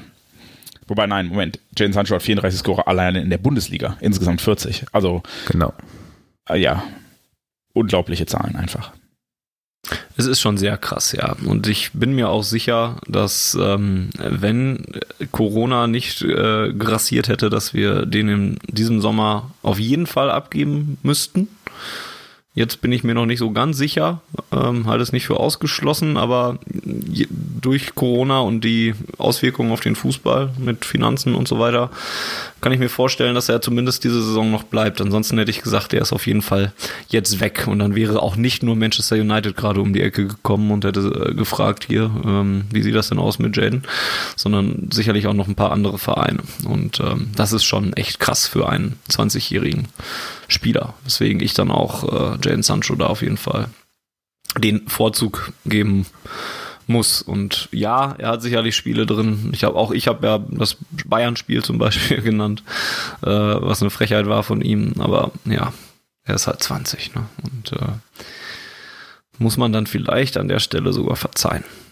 Larissa, wer ist denn dein Spieler der Saison? Ja, ich habe euch eigentlich nichts hinzuzufügen. Das war auch bei mir Jaden Sancho. Aus genannten Gründen. Und sollte er tatsächlich bleiben, was ja durchaus zu hoffen ist momentan, halte ich es für ein, eine der wichtigsten Faktoren, die auf kommende Saison positiv stimmen würden. Um es mal im Konjunktiv zu formulieren. Kollege Georg hat Erling Haaland genannt, äh, der jetzt bei mir auch, glaube ich, nur aus dem Grunde rausgefallen ist, weil er nur eine halbe Saison bei uns war und ähm, dann dementsprechend ja erst im nächsten Jahr diesen Titel gewinnen kann, wenn er sich gegen Jane Sancho dann durchsetzt, wenn der hoffentlich auch noch ah, die beiden noch mal zusammen. Es würde auch einfach Spaß machen, das jetzt noch mal zu sehen. Ähm, Wollt ihr das kurz kommentieren, meine These, dass er auf jeden Fall weg gewesen wäre, wenn Covid nicht grassiert hätte und äh, es jetzt Resthoffnungen gibt? Gibt es da jemanden, der da was zu sagen möchte? Mir widersprechen möchte vielleicht sogar? Nö, ich, Ich, ich denke, würde das da keinen macht- Zusammenhang macht Sinn. sehen. nee, ich ich glaube ich glaub nicht, dass es einen Zusammenhang zwischen äh, Covid und da seinem Verbleib geht. Ich glaube, also ja, Geld ist dann die eine Sache und ich glaube, der BVB wird von seiner Forderung nicht unbedingt abrücken. Ich glaube aber, es werden weiterhin andere Faktoren entscheidend sein und die sind vielleicht in England einfach noch nicht entschieden. So, und ich glaube, das hat, wäre der gleiche Faktor gewesen, der es auch mit Zuschauern hier gewesen wäre. Von daher, ja, das Einzige, was sich vielleicht ändert, ist der Preis, aber ähm, da haben ja die Bayern zum Beispiel gerade erst bewiesen, dass ähm, sie doch nicht nichts von Demut, äh, von der viel zitierten Demut ähm, übrig bleibt, die sie angeblich gelernt hätten, wenn man jemanden wie Sané für 50 Millionen verpflichten kann, während der BVB sagt, ja, wir können uns eigentlich nichts mehr leisten. Von daher, ähm, ja, nee, also das Einzige, was ich da vielleicht Aber glaubst du nicht, dass, dass ohne diese ganze Krise jetzt, jetzt schon viel mehr Vereine mit absurden äh, äh, ähm, äh, Angeboten Schlange stehen würden? also Schlange stehen können sie ja so viel sie wollen. Das, das ist ja immer eine, ein schöner Irrglaube, dass sich Vereine gegenseitig hochbieten können. Tun sie ja nicht, weil dafür müsste der Spieler ja bereit sein, zu allen Vereinen gleichermaßen zu wechseln. Wenn aber der Spieler nur zu einem Verein gehen möchte, dann reicht's, wenn dieser Verein was bietet und dann verhandelst du nur mit diesem einen Verein. Und ich glaube, das hätte sich auch nicht unbedingt geändert, wenn ähm, Jaden Sancho noch mehr hätte spielen können oder, oder noch besser hätte spielen können. Ähm, oder wenn mehr Vereine mehr Geld hätten, weil dann ist es ja immer noch seine Entscheidung, welchen Vertrag er als nächstes unterschreibt. Und ich glaube, da hat er sich relativ deutlich festgelegt, schon vor geraumer Zeit, ähm, unter gewissen Umständen. Und diese Umstände ähm, müssen in England halt gerade erst noch erfüllt werden. Die wären vielleicht schon erfüllt, wenn es Corona nicht gäbe oder eben nicht, dann wüssten wir es jetzt schon, aber ähm, da ist die Saison halt noch nicht zu Ende. Und ich glaube, davon hängt ab, ob er sich einem Verein anschließen möchte oder nicht. Und sonst bleibt er wahrscheinlich. Okay, interessant. Sehe ich tatsächlich dann äh, ein bisschen anders. Okay. Ähm, dann verlassen wir die BVB-Region, also zumindest per Definition. Ist natürlich nicht ausgeschlossen, immer noch äh, BVB-Spieler oder äh, Angestellte zu nehmen, denn wir suchen, nachdem wir den Spieler der Saison aus dem BVB-Kader gesucht haben, suchen wir jetzt den Spieler der Saison aus der gesamten Bundesliga. Und ähm, da nennt Georg zum Beispiel äh, Robert Lewandowski. Fällt mir immer schwer zu beurteilen, aber vermutlich Lewandowski. Fragezeichen. Ich hänge mich da mal mit dran, weil das, was Robert Lewandowski äh, ablei- ab, abliefert seit Jahren, ist einfach unfassbar. Und ähm, das hat er in dieser Saison nochmal sehr bestätigt mit seinen, auch da müsste ich jetzt nachgucken, wie viele Tore es jetzt am Ende waren, jede Menge. Ähm, ich halte Robert 34. Lewandowski 34. Äh, ich halte Robert Lewandowski nach wie vor für den äh, besten Mittelstürmer der Welt. Ähm, Im Sinne des klassisch, klassischeren Mittelstürmers, also jetzt nicht im Vergleich zu Lionel Messi zum Beispiel oder sowas. Aber so, wenn es um den klassischen Mittelstürmer geht, glaube ich, dass Robert Lewandowski ähm, auf äh, der ganzen Welt keine Konkurrenz hat. Und äh, hat das damals schon, glaube ich, relativ äh, offensiv ähm, gesagt, als er noch bei uns gespielt hat und was er bei den Bayern da immer noch ableistet, mit einer Konstanz und, und ohne sich zu verletzen und, und so weiter, das ist schon sehr, sehr krass. Und ähm, ja, die Bayern wären auch ein anderer Verein ohne Robert Lewandowski, glaube ich tatsächlich. Und, oder eine andere, Mann, ja, eine andere Mannschaft und, und nicht, nicht so gefährlich einfach, wie sie es mit ihm sind, denn er ist einfach eine Waffe und ein krasser Stürmer. Also äh, da gucke ich immer, immer noch ein bisschen wehmütig äh, an die Isa, wenn ich äh, den da mal wieder netzen sehe. Ähm, hat jemand nicht Robert Lewandowski vorne? Ich würde, lass mich noch eben zu Robert Lewandowski, weil ich habe ihn nämlich auch. Ähm, ich noch eben meine Wahl begründen. Ähm, was ich völlig absurd finde bei dem ist, der hat diese Saison 43 Pflichtspiele gemacht in allen Wettbewerben, also inklusive Pokal, Champions League und DFL Supercup. Und ratet mal, in wie vielen Spielen er davon weder ein Tor geschossen hat, noch eines vorbereitet hat? Null. In keinem. Ja, das ist ein bisschen, es bisschen niedrig. Wird keine, keine, keine absurd hohe Zahl sein, wahrscheinlich, wenn du so fragst. Dann sage ich mal drei. Ja, ein bisschen mehr noch. In fünf Partien hat er weder ein Tor noch ein, ein Assist oder eine direkte Torvorbereitung gehabt. Er hat sonst Yes. immer entweder ein Tor geschossen, meistens hat er sich mit einem nicht begnügt, sondern hat gleich zwei gemacht. Oder wie gegen Roter Stern Belgrad mal vier oder so. Und das finde ich völlig absurd, äh, was der für Zahlen auflegt. 43 Spiele, 51 Tore, sechs Torvorlagen. Das ist, äh, ja, wie du schon sagst, da musst du in Europa äh, in dieser Saison äh, ziemlich weit gucken, um, um ähnliche Qualitäten zu kriegen. Und äh, ja, damit ist er ganz weit vorne mit dabei. Er ist einfach brutal, das muss man sagen. Spaßfakt, ähm, er hat gegen äh, alle äh, Teams, die in der Tabelle nach den Bayern kommen, in einem Spiel nicht getroffen, wenn ich das richtig sehe. Also Dortmund einmal nicht, Leipzig einmal nicht, Gladbach einmal nicht, Leverkusen einmal nicht. Und den VfL Bochum. Aber eigentlich kommen ja alle Vereine hinter dem FC Bayern. Auch wenn ich verstehe, was du meinst, die direkt dahinter stehen, meinst du? Korrekt. Ja.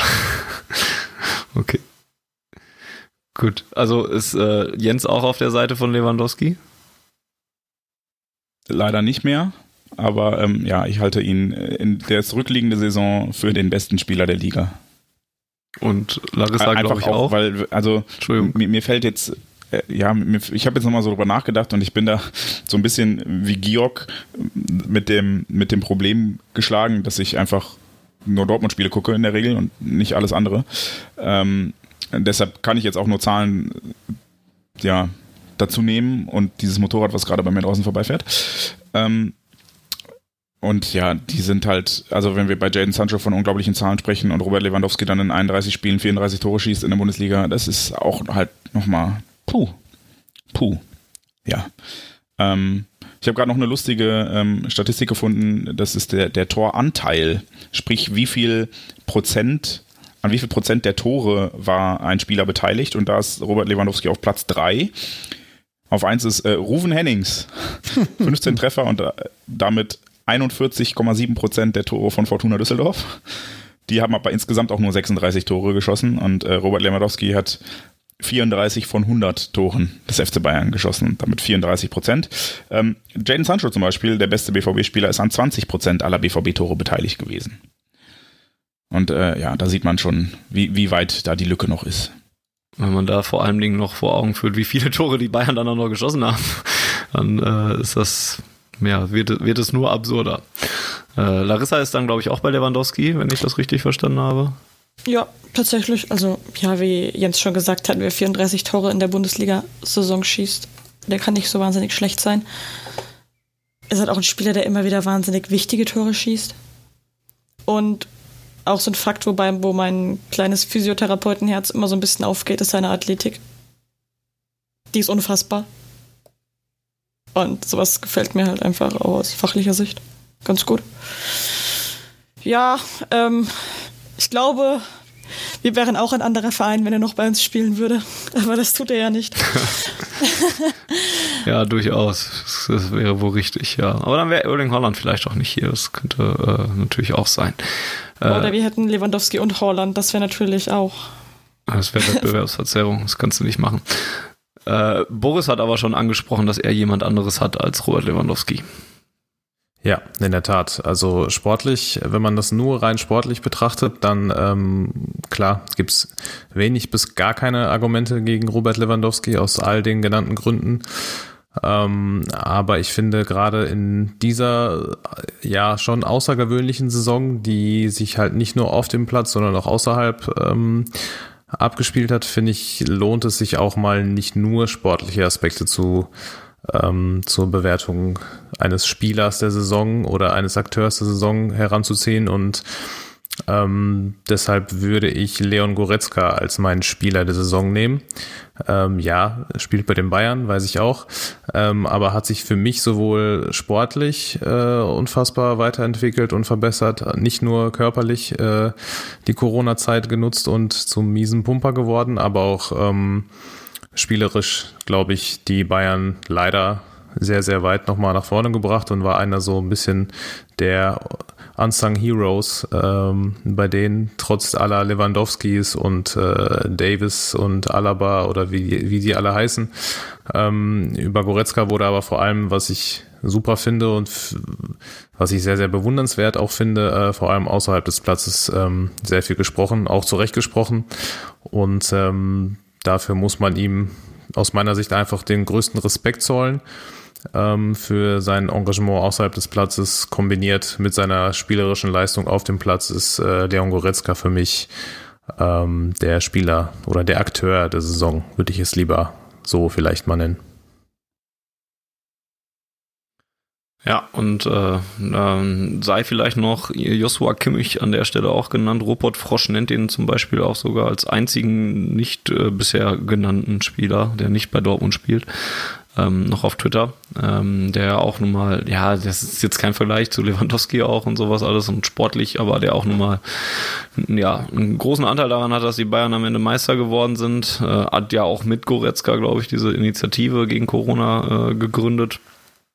Und ähm, ja, am Ende auch einen Deckel auf den Meisterschaftskampf gesetzt mit seinem Tor gegen uns.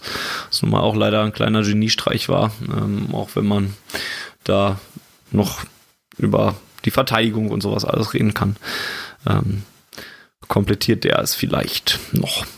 Rob-Erd äh, nannte noch Kai Havertz, den haben wir, glaube ich, letzte Saison ähm, in dieser Runde groß gelobt. Äh, das Niveau konnte er aber nicht ganz halten, glaube ich. Und ähm, mhm.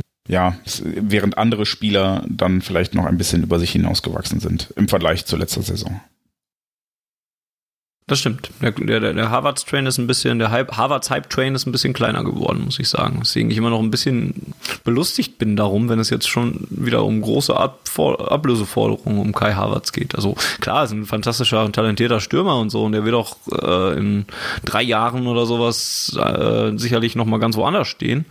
Ähm, hat aber in dieser Saison auch ein bisschen, finde ich, gezeigt, dass er ja einfach auch noch ein junger Spieler ist und, und der auch noch ein bisschen Zeit braucht. Ne? Ich gucke mal da gerade eben nach seinen Statistiken, die auch, na klar, hat er noch viele Tore geschossen, ne? aber mit seinen 21 Jahren steht er zum Beispiel bei 30 Bundesligaspielen und 12 Toren und 6 Vorlagen. Und dann ist das immer noch ein guter Wert für einen so jungen Spieler, aber ja, ist halt ein bisschen anderer Wert dann halt im Vergleich zur letzten Saison, ne? auch wenn ich da jetzt nicht weiß, was er da hat. Nun denn, ähm, Trainer der Saison. Ähm, und äh, ich fange mal direkt damit an. Ähm, mit der Aussage von David, von äh, Georg, der für mich David Wagner genannt hat, der die Blauen dahin manövriert hat, wo sie hingehören. Das ist sicherlich ein, eine Lobpreisung wert und äh, ich möchte mich da anschließen. Habe aber einen anderen im Kopf. Aber kann ja sein, dass jemand in dieser illustren Runde auch sich bei David Wagner noch bedanken möchte. Gibt es da jemanden? Ja, danke, glaube ich, kann man sagen. Ich habe auch äh, ehrlich gesagt kurz überlegt, äh, ihn zu nennen, aber so groß ist die Schadenfreude bei mir dann doch nicht, leider ausgeprägt. Ähm, stattdessen habe ich tatsächlich Christian Streich als mein Trainer der Saison ähm, auserkoren. Ähm, ich glaube, der Typ da unten im Ländle, der eignet sich eigentlich jede Saison dafür oder ist zumindest Kandidat dafür.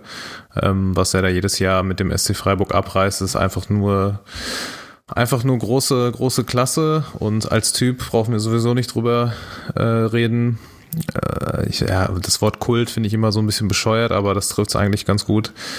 Ähm, so einen wie ihn gibt's halt nirgendwo mehr und ähm, sein Team spielt auch echt ganz guten und ansehnlichen Fußball diese Saison. Ich war, bin mir jetzt nicht ganz sicher, wo sie diese Saison gelandet sind am Ende. Ich glaube auf Platz 7 sogar, ganz knapp die Europa League nee, verpasst. Platz 8, ganz knapp die Europa League verpasst. Ein Punkt hinter dem VfL Wolfsburg. Ja, also für Freiburger Verhältnisse absolut unfassbar, unfassbares Ergebnis eigentlich noch. Und man hat das Gefühl, die perform überperformen schon jedes Jahr und ähm, jedes Jahr wird's aber irgendwie immer besser. Und ähm, das ist vor allem auch äh, der Arbeit von Christian Streich zu verdanken, auf jeden Fall. Hat jetzt, glaube ich, sogar nochmal seinen Vertrag verlängert. Also ähm, äh, überragender Typ und überragender Trainer. Auf Twitter sagt äh, Weilan auch Danke an David Wagner, hat Jacke auch dahin geführt, wo sie hingehören. Das ist auch die Argumentation da. Christian Streich wird auch zum Beispiel von Hoshi genannt äh, und auch vom Ruhrpott Frosch als eine von zwei Alternativen. Äh, Rob Gordon sagt auch Streich ähm, und Mülli sagt auch Streich. Jens, wen hast du denn auserkoren als Trainer der Saison? Achso, ich dachte, ich soll jetzt Twitter-Nutzer vorlesen, die auch Christ Christian, Christoph? Nee. Christian Streich, Du. Entschuldige. Christian heißt ja. Ähm, äh, ich, für mich ist Streich, äh, tut mir so ein bisschen leid, weil das fliegt so voll unterm Radar und ich habe das überhaupt nicht auf dem Schirm gehabt, was für eine krasse Leistung er da mit Freiburg ähm, ja, auf, auf den Rasen gezaubert hat. Und wahrscheinlich ist es budgetmäßig ähm, der größte Upset, wenn man das so sagen würde. Ähm, für mich ist es aber Marco Rose von Mönchengladbach, wo ich finde, dass ähm, nicht nur ähm, der Erfolg gut war, weil Gladbach, äh, gut, da sind wir wieder bei Budget, die gehören da schon so irgendwo hin, wo sie gelandet sind, aber ähm, ich fand auch die Art und Weise, wie Mönchengladbach gespielt hat, wenn ich sie gesehen habe, immer so, dass ich gedacht habe, okay, das ist ein toller Fußball, das gucke ich mir gerne an und da erkennt man auch eine Handschrift. Ähm, Marco Rose hat uns ja mit, mit Salzburg schon vor ein paar Jahren, letztes Jahr, vorletztes Jahr, hat uns auf jeden Fall schon mal sehr geärgert und ähm, ja, da fiel mir schon auf, dass das ein Fußball ist, den ich gut fände, wenn er nicht gegen uns gespielt würde und ähm, das hat sich dann jetzt in Mönchengladbach auch nur fortgesetzt. Das ist für mich dann in seinem ersten Bundesliga-Jahr auch der Trainer der Saison. Da würde ich gerne noch ergänzen, auch weil ich auch jetzt, ich nehme jetzt gleich noch wen anders, weil ich ähm, dann einfach noch wen anders nennen kann. Ähm, ansonsten hätte ich auch Marco Rose genommen. Was da noch ein bisschen dazu kommt, ist auch der Mut äh, von Mönchengladbach. So ungern ich das ja auch eigentlich sage, weil ich den auch eigentlich scheiße finde, den Verein. Ähm, aber naja, äh, der Mut der Gladbacher, der da ausgezahlt wurde. Ne? Ich meine, die haben sich mh, von äh, Dieter Hecking getrennt in einer Situation, wo sie sich für die Champions League, waren sie Champions League? Oder Europa League in der letzten Saison. Europa League waren sie, glaube ich, ne? Äh, egal, wo sie auf jeden Fall auch eine, eine gute Saison in der letzten Spielzeit gespielt haben. Und dann haben sie eben gesagt, ja, auch wenn das jetzt eigentlich ganz gut läuft mit Hacking, wollen wir uns ja, ja gut, so haben sie es nicht formuliert, aber sie wollen sich weiterentwickeln und wollen in eine andere Richtung gehen und so weiter und hatten dann halt ein bisschen Mut auch, äh, Marco Rose zu holen und ähm, mit dem dann halt ja das Spielsystem ein bisschen zu ändern. Jens hat es gerade schon angesprochen, wie die Fußball spielen und, und so weiter und so fort. Ähm, war das ja eine mutige Entscheidung und damit dann in die mit so einem Wechsel dann in die Champions League zu kommen, ist schon beachtlich. Ähm, und äh, ja, durchaus ein Erfolg, denke ich. Ähm, ich mache dann mal mit meinem äh, Trainer der Saison weiter. Ich hätte, wie gesagt, auch Marco Rose genommen, so wie viele andere Twitter-User auch. Äh, ein anderer fällt mir allerdings auch noch ein, der vielleicht noch ein bisschen weiter unterm Radar äh, gefahren ist als Marco Rose und auch als äh, Christian Streich, nämlich Urs Fischer bei Union Berlin, der es geschafft hat, dass Union Berlin in dieser Saison ähm, fast gar nichts, oder was heißt fast, gar nichts mit dem äh, Klassenerhalt oder mit dem Abstiegskampf viel mehr zu tun hatte. Mit dem Klassenerhalt hatten sie sehr viel zu tun. Und Union Berlin äh, landet am Ende auf Platz 11, noch vor den Blauen. und ähm, haben eine, ja, ja, die haben, die haben sehr genau gewusst, was sie für einen Fußball spielen müssen. Ne? Das war nicht immer schön anzusehen und so weiter. Äh, häufig mit langen Bällen und so. Aber als Aufsteiger in die Fußball-Bundesliga, als kompletter Neuling in der Bundesliga, ähm, dann so einen Plan zu haben und mit äh, so einer Sicherheit, am Ende waren es zehn Punkte Vorsprung auf Werder Bremen, äh, die Klasse zu halten, ist, glaube ich, auch aller Ehren wert. Und ähm, hätte vor der Saison wahrscheinlich auch nicht ähm, die Mehrheit an Fußballfans gedacht, dass Union das so locker ähm, äh, wegsteckt. Und Urs Fischer ist auch, ich glaube, so wie ich das mitkriege, ohne dass ich jetzt Union jetzt mega intensiv verfolge, aber ist, glaube ich, auch ein ganz cooler Typ. Und ähm, ja, hat auch eine gute äh, Arbeit geleistet da in seinem Verein. Larissa, wer ist denn für dich der Trainer der Saison? Ähm, ja, auch bei mir tatsächlich Christian Streich. Wie ja auch schon gesagt wurde, ist eine wahnsinnige Leistung, was er da immer wieder abreißt mit Freiburg. Jetzt auch, hab's auch gerade offen, ein Punkt weniger am Ende als ähm, der VfL Wolfsburg auf Platz 7. Es war also auch tatsächlich richtig, richtig eng zu den internationalen Plätzen und das ist in meinen Augen aller Ehren wert. Und dann bin ich gespannt, ob Volker jetzt zumindest noch den, den, den, offensichtlichen Pick dann auch noch nimmt. Äh, sonst geht er hier aus dieser Runde nicht hervor. Du meinst Florian Kofeld? genau, absolut. Ich, vermute, dass du Hansi Flick meinst beim FC Bayern München. Ähm, ja. Ist aber nicht meine Wahl. Bei, Hansi Flick, ja, äh, unfassbar, äh, wenn du, lass mich nicht lügen, von 17 Rückrundenspielen 16 gewinnst äh, den Pokal gewinnst, Korrekt, deutscher ja. Meister wirst, äh, in der Champions League äh, 3-0 Chelsea schlägst und ich glaube, das ist das einzige Spiel, was sie in der Champions League mit ihm hatten. In dieser Saison. Ah nee, da waren noch ja. Die, die, ja, die beiden in der, in der Hinrunde waren auch noch, aber das war ja eher Kanonenfutter, ja, die wir gespielt haben. Ähm, äh, aber er ist Trainer des FC Bayern München und äh, da hängt bei mir bei solchen Vereinen immer so ein bisschen äh, im Hinterkopf, dass das viel mit den Spielern zu tun hat. Wenn die Spieler nämlich wollen, dann sieht der Trainer auch immer gut aus. Und wenn die Spieler keinen Bock auf den Trainer haben, so wie bei Nico Kovac, wo es einfach nicht zusammenpasst, dann spielen sie halt auch nicht so gut. Und ähm, ja, deswegen habe ich mich äh, nicht für Hansi Flick entschieden, sondern wie du für Urs Fischer. Ähm, und zwar aus dem einfachen Grund, weil er mit Union Berlin äh, das Kunststück fertiggebracht hat, nur an zwei Spieltagen in dieser Saison auf einem Abstiegsplatz zu stehen. Am ersten Spieltag und dann immer noch mal am siebten oder achten Spieltag und sonst immer über dem Strich stand. Und äh, wenn man sieht, dass er A ein Aufsteiger ist und was für ein Spielerpotenzial er dort auch vor Ort hat, das ist ja deutlich schlechter als das, was man namentlich vielleicht beim FC Schalke sieht, die hinter ihnen in der Tabelle stehen, was äh, sicherlich mit, mit Werder Bremen äh, nicht besser ist als das von Werder Bremen und auch nicht das besser ist als vielleicht vom FC Augsburg, die sich auch noch hinten eingereiht haben, oder von Hertha BSC, mit denen sie punktgleich sind. Also das ist schon, ist schon für einen Aufsteiger eine ziemlich gute Leistung, mit dem Spielermaterial äh, sich frühzeitig den Klassenerhalt zu sichern und ja, kaum, kaum Spieltage auf einem Abstiegsplatz zu verbringen. Und äh, zu Marco Rose noch, dem habe ich auch äh, kurz zur Wahl gehabt. Aus dem einfachen Grunde, ähm, Jens hatte ja schon gesagt, er, er, mag ihn eigentlich nicht, dass er, dass er bei Gladbach ist, weil die guten Fußball spielen, oder du warst das funny. Aber das Positive müssen wir einfach sehen bei Marco Rose. er hat alle drei Spiele in dieser Saison mit Borussia Mönchengladbach gegen den BVB verloren. ähm, und zwar zwei davon in der, in der Phase, wo Dortmund eigentlich nichts gewonnen hat, wo sie richtig schlecht waren im Oktober äh, mit den Unentschieden gegen Freiburg, gegen Bremen, äh, mit den sonstigen schwachen Auftritten, die sie hatten. Aber im Pokal und in der Liga haben sie gegen Gladbach gewonnen. Und das Rückspiel haben sie im, im Borussia Park, das letzte mit Zuschauern in dieser Saison. Wer hätte das gedacht? Damals im, im März war es, glaube ich, 7. März oder so, das letzte Spiel mit Publikum im Corona-Hochsport Heinsberg oder so ähnlich. Ähm, ja, immerhin. Das, das lässt sich ja ganz gut andeuten. Der kann da gerne Trainer bleiben, wenn er weiterhin nichts gegen Dortmund reißt ja, sollte man ihn noch in Vertrag verankern, dann sind wir da auf der sicheren Seite. Ja.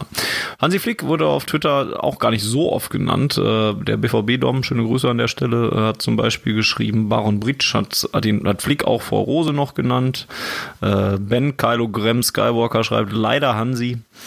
Ähm, und dann ist Jay-Z Chaz noch dabei, der auch Flick nennt. Ja, bei dem kommt halt vielleicht wirklich noch ein bisschen dazu, ähm, dass äh, ja das Spielermaterial ja zwar vorhanden ist, äh, aber ja auch nun mal eher in Sachen Menschenführung da irgendwas besser gemacht haben muss als Nico Kovac. Es sei denn, man reduziert es darauf zu sagen, ähm, ja, die hatten halt einfach keinen Bock darauf, ne, auf Kovac. Gut, aber vielleicht ist es auch gar nicht so schwierig für ihn. Also ich meine, wenn es menschlich mit Nico Kovac nicht geklappt hat und er ist halt genau das Gegenteil von ihm, der, der mehr so auf das Menschliche äh, geht und vielleicht auch viele Freiheiten lässt, was ja bei solchen Teams immer, das sieht man ja auch bei uns, da muss ja schon so den, den Stars diese so ein paar Freiheiten haben, wo man vielleicht das ein oder andere Auge zudrückt, wenn sie, wenn sie äh, auf den Platz ihre Leistung bringen, aber irgendwie im, im ja, jetzt hätte ich fast die Friseurgeschichte angebracht oder nachts um drei noch Playstation Die ganze Nacht Fortnite spielen, ja. Ja, genau.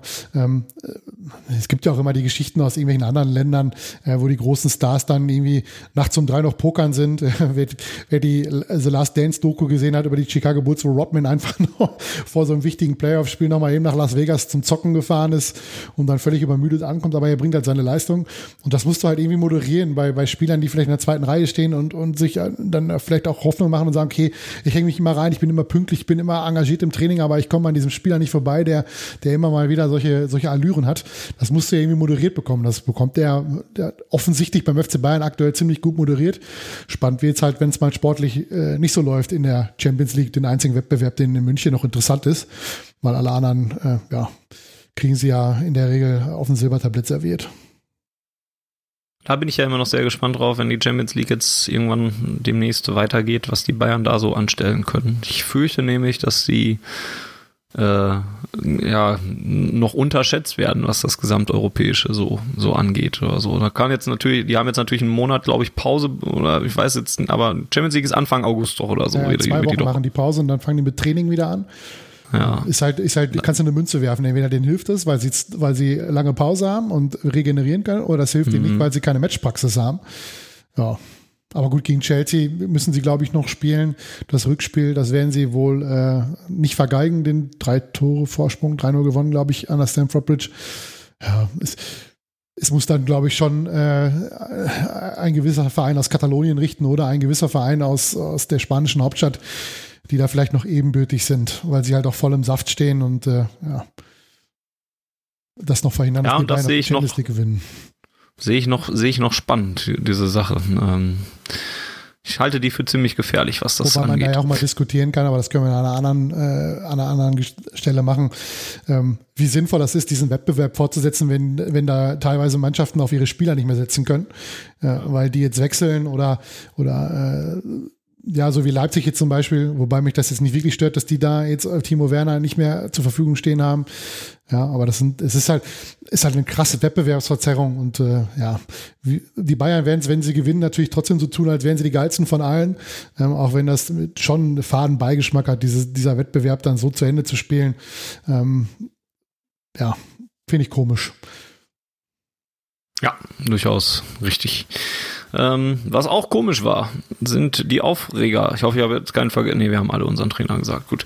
Äh, ist der Aufreger der Saison. Lasst uns doch den Blutdruck noch mal ein bisschen steigern, liebe Freunde. Denn davon gab es ja nun mal schließlich genug in dieser Saison. Ähm, ich fange mal an und äh, nehme den Elefanten im Raum und das, was auch häufig genannt wurde äh, auf Twitter.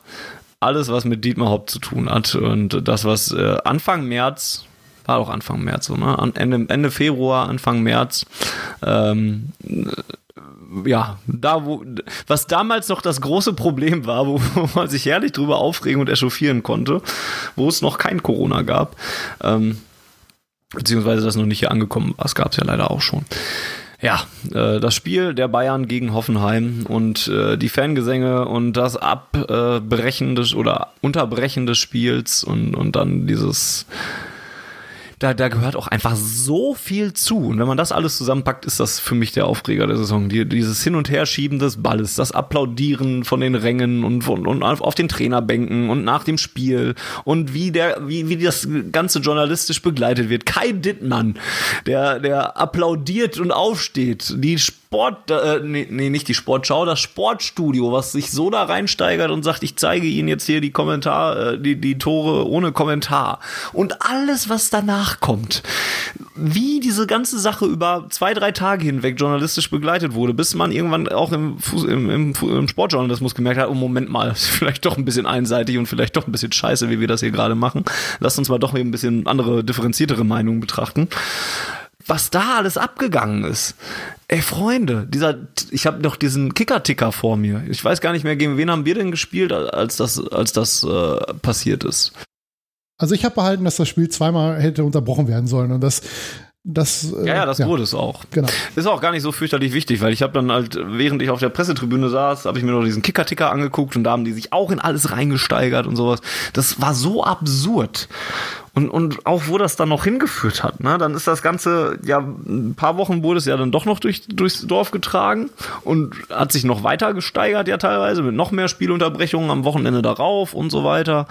Und dann, dann kommt diese Corona-Krise und Dietmar Hopp stellt sich hin und, und, und, und äh, entwickelt den Impfstoff. Und dann gibt es wieder andere Leute, die dann sagen, ja, jetzt müssten aber alle Ultras auch vor ihm hier niederknien und so. Oder, oder eigentlich die dürften gar keinen Impfstoff kriegen und so, wenn er, wenn es denn mal einen gibt. Und diese Geschichte mit, den, mit dem äh, Angebot aus Amerika, das, das nur exklusiv dafür, was daraus alles geworden ist. Freunde, also eigentlich bräuchte man, dann müsste daraus ein neues Sprichwort entstehen, was, was irgendwie analog ist zu aus, der, aus einer Mücke einen Elefanten machen. Und was da alles abgegangen ist, das, also, ei, ei, ei. Deswegen wurde das, wurde das auch sehr oft genannt. Ich gucke, scrolle hier gerade durch, da wird es dann auch un unterschiedlich be be benannt. Lex Hopp, die Farce beim Spiel Bayern gegen Hoppenheim, äh, Dietmar Hopp und alles, was mit ihm zu tun hat, alles, was mit Hopp zu tun hatte, äh, Didi Hopp und der Versuch, nicht mondtote Fans aus den Stadien zu drängen. Corona hat diese Eskalation verhindert. Das ist auch tatsächlich noch äh, ein interessantes Gedankenspiel, was wir nie beantworten können, was passiert wäre, wenn es diese Corona-Pause jetzt nicht gegeben hätte, wie, wie das Ganze noch weiter eskaliert wäre. Äh, die ganze Scheiße mit Hopp, Probleme mit dem Hopp, Kai Dittmann, auch schon genannt. Äh, die Szenen rund um den beinahe Abbruch im Spiel Hoffenheim gegen Bayern, Hopp und Bayern, wobei, ja, dann kommt wieder was anderes dahinter. Also, hei, hei, hei. So, jetzt mein Blutdruck schon wieder hoch, äh, aber ihr, ihr dürft gerne noch ergänzen. Ich habe das auch hier stehen. Mein Aufreger der Saison ist der Kommentar von Kai Dittmann beim Spiel Hoffenheim gegen Bayern München. Ich habe selten in meinem Leben der sowas dermaßen unprofessionelles von einem Sportreporter gesehen.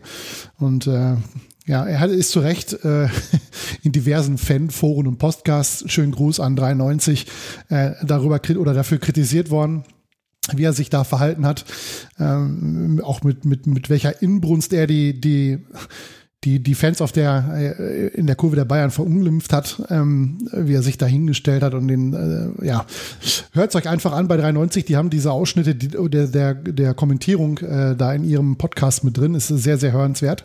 Und ähm, ja, für mich ist dieses ganze Thema auch äh, der Aufreger der Saison, wenn wenn es dann um die Spruchbänder geht, ähm, die in diversen anderen Stadien dann gezeigt worden sind, ähm, wo immer wieder die Schiedsrichter angehalten worden sind, diese Partien zu unterbrechen und der DFB das äh, mit einer Kommunikation betrieben hat, die, keine Ahnung, das hätte ein dreijähriges Kind besser kommentieren können oder, oder äh, ja, einordnen können, als das, was der DFB da gemacht hat. Ähm, erst die Schiedsrichter anzuhalten, dann bei Union Berlin gab es auch die Unterbrechung und was weiß ich nicht alles. Ähm, und dann hat man es ja aufgrund des öffentlichen Drucks dann auch irgendwann zurückgenommen, man hat das, äh, wollte das dann nicht mehr machen und dann kam Corona und dann äh, waren alle froh beim DFB, dass der Druck aus der Geschichte raus ist. Ja, also das war wirklich ziemlicher Aufreger und die können alle froh sein wahrscheinlich beim DFB, dass da Corona eingetreten ist und äh, ja, man die Saison dafür äh, ein paar Wochen unterbrechen musste. Ja, also ich, ich sehe auch nicht, wie das ohne komplette Eskalation hätte enden sollen. Dann gab es ja auch in der Corona-Pause dann ja, also das habe ich mir dann gar nicht mehr angeguckt, aber dann war Hopp ja, glaube ich, sogar noch im Sportstudio dann auch wirklich und hat dann auch nochmal so, das gehört ja auch dann noch alles dazu, wieder, dann wurde dem auch nur dem Mund nachgeredet oder sowas, das, war das nicht so irgendwie ein aufgezeichnetes Interview oder? Ja, ja, wegen Corona wurde, war er ja selber, glaube ich, nicht im Studio ja, ja. wenn ich das richtig gelesen habe.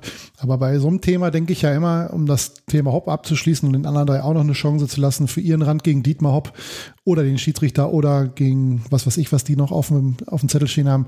Ähm, Dietmar Hopp stellt sich nie kritischen Fragen. Er wird nie in TV-Sendungen kritisch hinterfragt. Er wird nie mit anderen Leuten konfrontiert, die eine, die eine kritische Meinung zu seiner Art und Weise haben, was er mit, mit der TSG Hoffenheim gemacht hat. Ähm, was will man von so einem Mann halten? Also das ist für mich ein übelster Narzisst. Also wenn er, wenn er politisch aktiv wäre, könnte man fast meinen, er wäre der, Dieb, äh, der, der äh, Donald Trump Deutschlands, wenn er irgendwie äh, Bundeskanzler wäre oder so. Aber ja, er ist einfach komplett kritikunfähig. Er, er kann das einfach nicht, wenn jemand äh, eine andere Meinung hat als er, diese akzeptieren. Das ist ein großes Problem für ihn. Ja, äh, ihr, ihr, drei anderen, wer möchte als nächstes da noch was zu sagen? Äh, Georg, Georg schließt sich euch übrigens an. Georg äh, schreibt nur, äh, hopp, du Sohn einer, ihr wisst schon was. Ist halt auch einfach relativ alternativlos, das Ganze. Bei aller Liebe, bei allen seltsamen Schiri-Entscheidungen, bei allen VAR-Possen. Irgendwie schwebt Hopp so als großer Ball über allem weil es einfach auch viel weiter ging als das ganze Sportliche. Das war ja dann noch ein, allein diese ganzen Vergleiche mit Rassismus, mit Homophobie. Das war, das hat so, so viele Dinge aufgedeckt auch einfach. Oder nicht aufgedeckt, aber nochmal verdeutlicht, die im Profifußball falsch laufen. Ich habe dann auch dieses Bild immer noch vor Augen. Das hat sich so eingebrannt in mein Hirn, wie sie da stehen in München, glaube ich in München oder in Hoffenheim? Ich weiß in Sinsheim. In Hoffenheim. In Hoffenheim. In Sinsheim, ja. Ähm, irgendwie er und Thomas Müller und Rummenigge und wie sie alle heißen und lassen sich da beklatschen und ah, die haben die Welt quasi gerettet vor allem Bösen, weil jetzt dieser arme, arme Dietmar verteidigt wurde. Zwei Wochen vorher wird einer oder nicht zwei Wochen, aber kurz davor hast du Affenlaute, hast du rassistische Beleidigungen und es interessiert keine Sau. Ja, und deswegen ist es für mich einfach, ja, alternativlos, das Ganze. Diese ganze Posse, wie dieses ganze Geschäft ad absurdum geführt wurde. Geht immer noch nicht in meinen Kopf, wie das, wie. ich stelle dazu mal eine These auf. Der Umgang des, der DFL und des DFB mit den äh, Aktionen von Hakimi, von Sancho, von wer war es bei Gladbach, der da hin, sich hingekniet hat? Player, glaube ich. Ich weiß es ehrlich gesagt nicht. Und auch von Winston McKenney, dass diese Aktion nicht so toleriert worden wäre, wenn man sich damals nicht so weit aus dem Fenster gelehnt hätte und auch gesagt hätte, dass man nicht nur äh, Spruchbänder der Fans verbietet, sondern sich auch deutlich mehr engagieren möchte oder würde, wenn es um rassistische Beleidigungen geht, dass man auch da dann sich deutlicher positionieren würde. Interessante These. Ja, nur sie. Ich würde dir ja, da nicht widersprechen. Ja. Wir können sie nicht belegen, ne? Und auch nicht widerlegen. Oder widerlegen. Nee. Oder auch das nicht, das ist korrekt. Also ich fand es schon, ich fand's schon sehr eindeutig, dass, dass der DFB da nichts gemacht hat. Also klar, sie haben, glaube ich, sie haben, glaube ich, ermittelt oder das erzählt, sie wollen ermitteln, aber äh, es ist ja am Ende nichts bei rausgekommen und äh, da gab es schon andere Aktionen, die, die in ähnliche Richtung gehen von irgendwelchen Spielern, die sich, die sich mit irgendwas äh, solidarisieren, äh, was vielleicht nicht so in der Weltöffentlichkeit entsprechend hochgekocht ist wie die äh, Geschichte um Black Lives Matter und äh, George Floyd. Da sind sie noch anders vorgegangen. Und äh, ja, mittlerweile, vielleicht hat der DFB da ja wirklich äh, ein, eine gewisse äh, andere Sichtweise bekommen und lässt sowas dann jetzt auch einfach einfach durchgehen, weil er merkt, dass, dass er da sich da auch äh, nicht nur in der Fußballbranche selber, sondern auch überall anders lächerlich macht, wenn er sich immer wieder Rassismus oder Anti-Homophobie-Kampagnen auf die, auf die Fahnen schreibt, aber dann, wenn es drauf ankommt, immer den Schwanz einzieht und dann immer auf die Regel, auf das Regelwerk pocht und sagt, ja, hier, äh, Spieler dürfen keine politischen äh, ähm, Gesten oder oder oder oder äh, Meinungen äußern, wobei auch eine eine antirassistische Haltung keine politische Meinung ist. Das ist eine menschliche Meinung oder eine Menschlichkeitsmeinung und das hat nichts mit Politik zu tun. Ja, stimme ich dir voll und ganz Kann man zu. nur äh, ja, vollumfänglich äh, zustimmen, was ich vor ungefähr sechs Minuten noch sagen wollte eigentlich, ähm, dass ich an äh, Fannys Blutdruck-Level auf jeden Fall nicht rankomme und äh, auch gar nicht möchte, weil ähm, die ganze Hop-Causa jetzt, glaube ich, genug durchgekaut wurde und bei mir auch auf Platz 1 gelandet wäre. Natürlich auch alternativlos. alternativlos. Ähm, auf Platz 2 knapp dahinter wäre auch tatsächlich dann aber der VAR in Kombination mit der Handspielregel gelandet. Ähm, aber mit deutlichem Abstand zu Hopp, muss ich zugeben. Äh, nichtsdestotrotz ähm, werde ich diese beiden Aspekte, glaube ich, auch in nächster Saison, wenn sie denn genauso ausgelegt werden wie in dieser Saison, nämlich völlig unverständlich und total äh, ja, beliebig von Schiri zu Schiri gefühlt, äh, mal so, mal so, äh, je nach, je nach, weiß ich nicht, je nach Wetterlage oder äh, je nach äh, Lust und Laune ähm, glaube, glaube ich, dass wir, also ich zumindest und ich glaube, wir alle hier damit nicht warm werden und noch viel, äh, viel Aufregerpotenzial auch in der nächsten Saison in, bei dem Thema auf uns zukommt. Mir bliebe noch die Frage, ob Jens n- noch einen anderen Platz 1 hätte als äh, Dietmar Hopp und alles, was dazugehört. Nö, ich hätte jetzt noch gesagt, dass bei, bei Twitter die Sache relativ ausgeglichen ist zwischen äh, Video Assistant Referee und äh, Dietmar Hopp, beziehungsweise Schiedsrichterentscheidungen generell.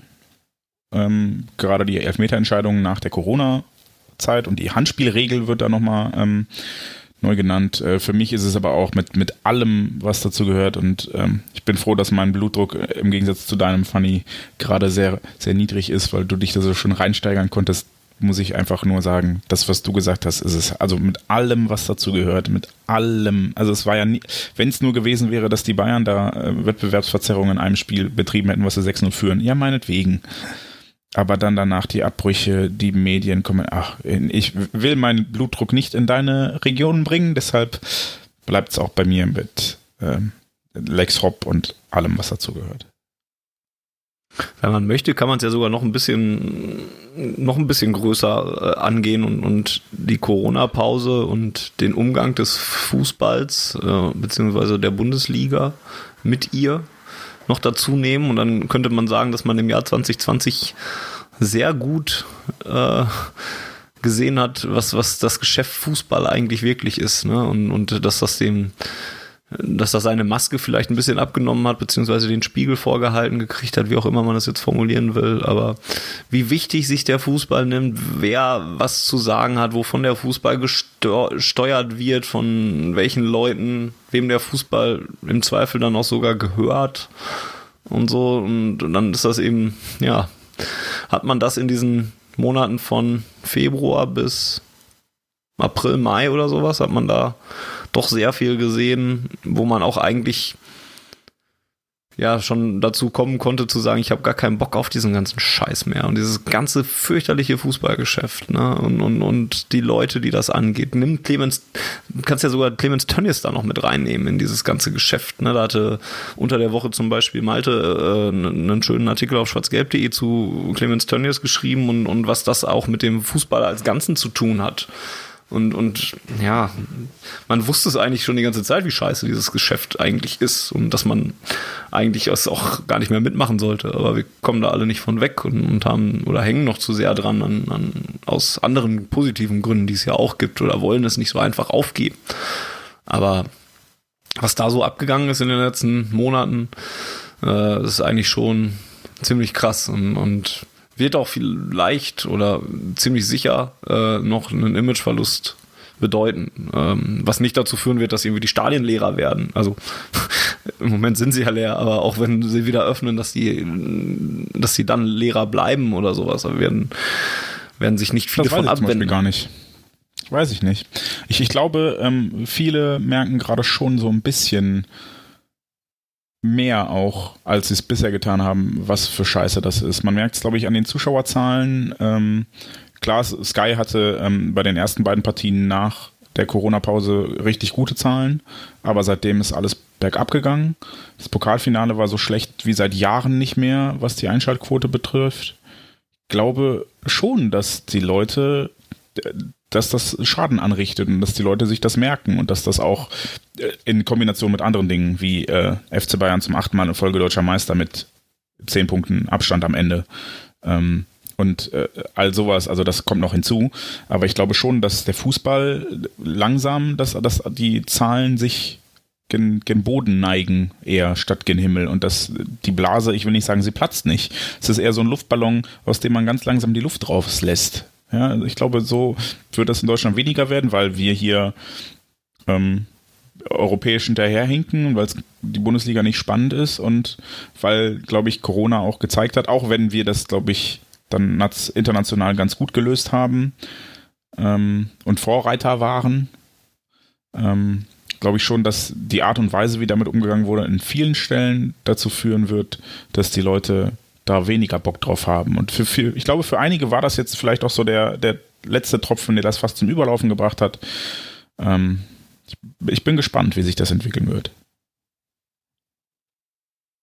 Entschuldige, wenn ich dir da so ins Wort falle, aber ich wollte dir einfach Ja, mal widersprechen. Es war, war, war Ja. alles zu harmonisch heute, bis auf Dietmar Hopp.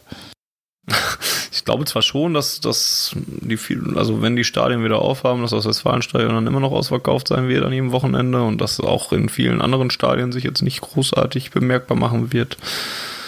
Und dass wir generell sehr schnell dann wieder zu Business as usual zurückkehren. Also auch klar, dann wird es sicherlich auch welche geben, die das im Hinterkopf behalten werden oder auch im Kopf und, und, und ihre Schlüsse draus ziehen. Ich sehe die halt nur nicht in der in der breiten Masse und in der breiten Mehrheit oder sowas. Und das jetzt das Pokalfinale. Jetzt schlechte Einschaltquoten hatte, das mag dann auch an den beiden Vereinen liegen, die da mitgespielt haben und an der Tatsache, dass es ein Geisterfinale ist und sowas alles.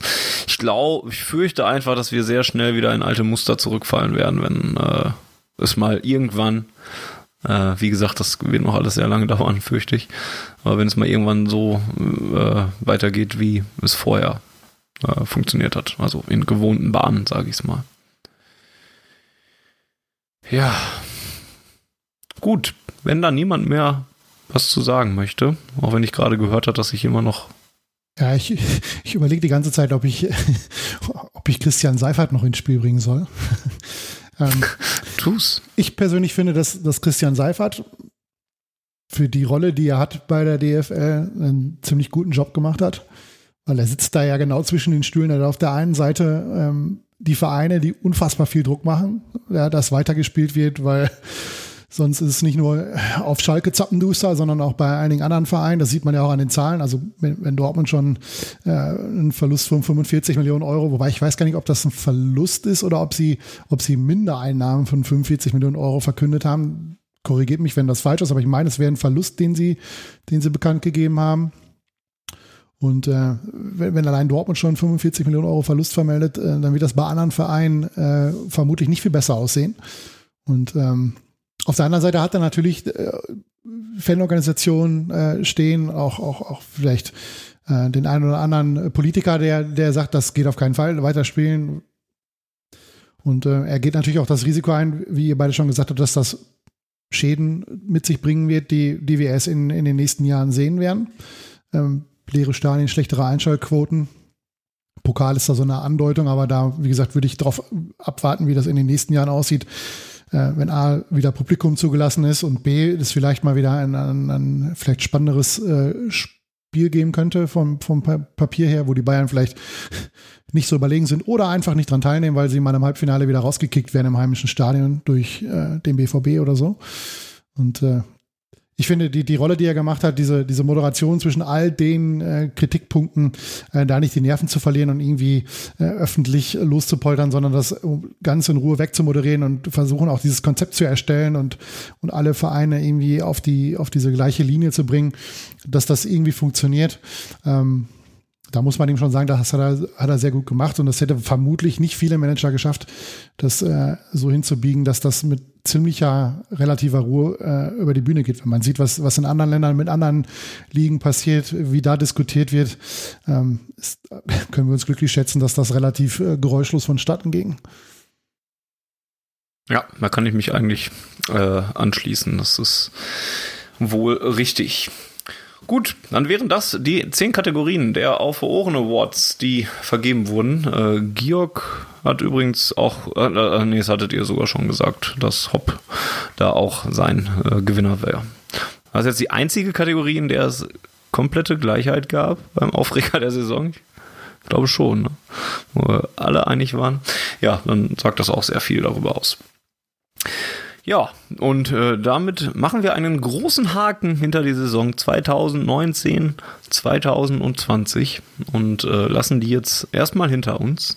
Was nicht heißt, dass ihr weiter, jetzt bis es irgendwann wieder losgeht, auf, äh, auf Ohren verzichten müsst. Denn wir haben ja noch ein bisschen was zu tun äh, und zu besprechen. Denn äh, ein neuer Spieler beim BVB ist ja schon da. Mit Thomas Meunier äh, wissen wir ja schon, dass wir einen Ersatz haben für Ashraf Hakimi zum Beispiel der uns ja leider verlassen hat und jetzt in der nächsten Saison für Inter Mailand auf Tore und Punktejagd geht.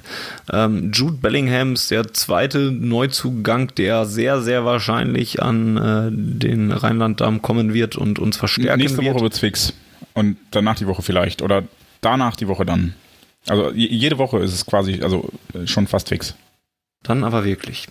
Äh, die Chance für die BVB-Fanszene, wenn sie irgendwann mal wieder ins Stadion geht, äh, mal wieder einen Spielergesang äh, zu machen und äh, ein altes Beatles-Lied, ich hoffe, es waren jetzt wirklich die Beatles, aufzu, äh, aufzuwärmen und Hey Jude zu singen äh, wenn Bellingham für uns trifft. Ähm, darüber soll geredet werden. Wir müssen mal noch gucken, wen wir da so finden für äh, uns was erzählen kann zu Thomas Meunier zum Beispiel oder zu Jude Bellingham. Äh, Empfehlungen gerne an Ed auf Ohren schicken oder an podcast.schwarzgelb.de und dann werden wir natürlich auch äh, gegen Ende August eine Saisonvorschau wagen und mal schauen, was denn da so der neue Stand ist. Das ist zumindest die grobe Planung, was nicht heißt, dass wir sonst nichts mehr für euch parat hätten. Wir sind da weiterhin in den Planungen Planung, an dem einen oder anderen Format und an der einen oder anderen Ausgabe, die da noch kommen mag, um euch auch die Sommerpause ein bisschen schwarz-gelb zu, ähm, zu gestalten und äh, zu verschönern. In der Zwischenzeit wünschen wir euch dort draußen hoffentlich Gesundheit weiterhin und äh, alles Gute. Danke fürs Zuhören im Jahr 2019, 2020 und wie gesagt nochmal gerne der Appell, es auch weiter zu ähm, sagen, dass ihr diesen Podcast gefunden habt und ihn vielleicht gerne hört. Ähm, das ist eigentlich das, das Wichtigste, was ihr machen könnt, uns ein bisschen äh, ja, weiter zu empfehlen, damit der ein oder andere äh, Zuhörer mehr gefunden wird oder Zuhörerin selbstverständlich auch. Wenn ihr noch ein bisschen mehr tun wollt, dann schaut doch mal auf schwarzgelb.de slash unterstützen mit UE vorbei. Da findet ihr Möglichkeiten, wie ihr schwarzgelb.de als Internetseite generell ähm, unterstützen könnt und uns ein bisschen unter die Arme greifen könnt, was ähm, die Finanzierung angeht von äh, Serverseite her oder auch äh, Podcast-Equipment her. Dort wird euch geholfen, wenn ihr euch da mal umseht. Ansonsten bleibt mir nur noch übrig, mich bei allen in dieser Leitung äh, zu bedanken. Und das tue ich jetzt, glaube ich, nicht einzeln, sondern sage einfach Dankeschön an alle, die dabei waren.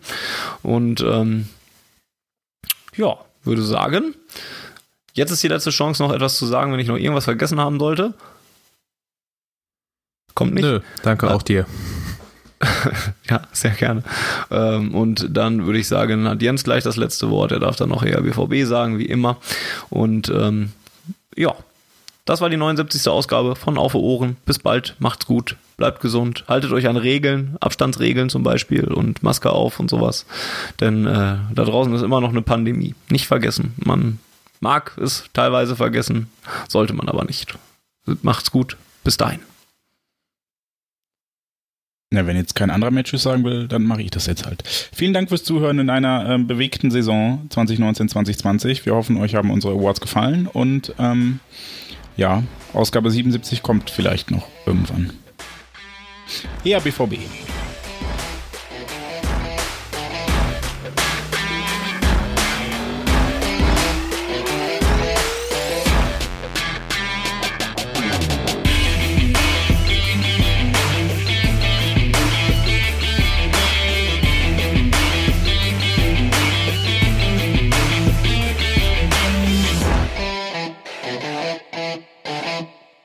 Die Zuhörerzahl, wie immer präsentiert von schwarzgelb.de, dem Fanzine über Borussia Dortmund. Auf Ohren bedankt sich bei 19.009 Zuhörern ausverkauft.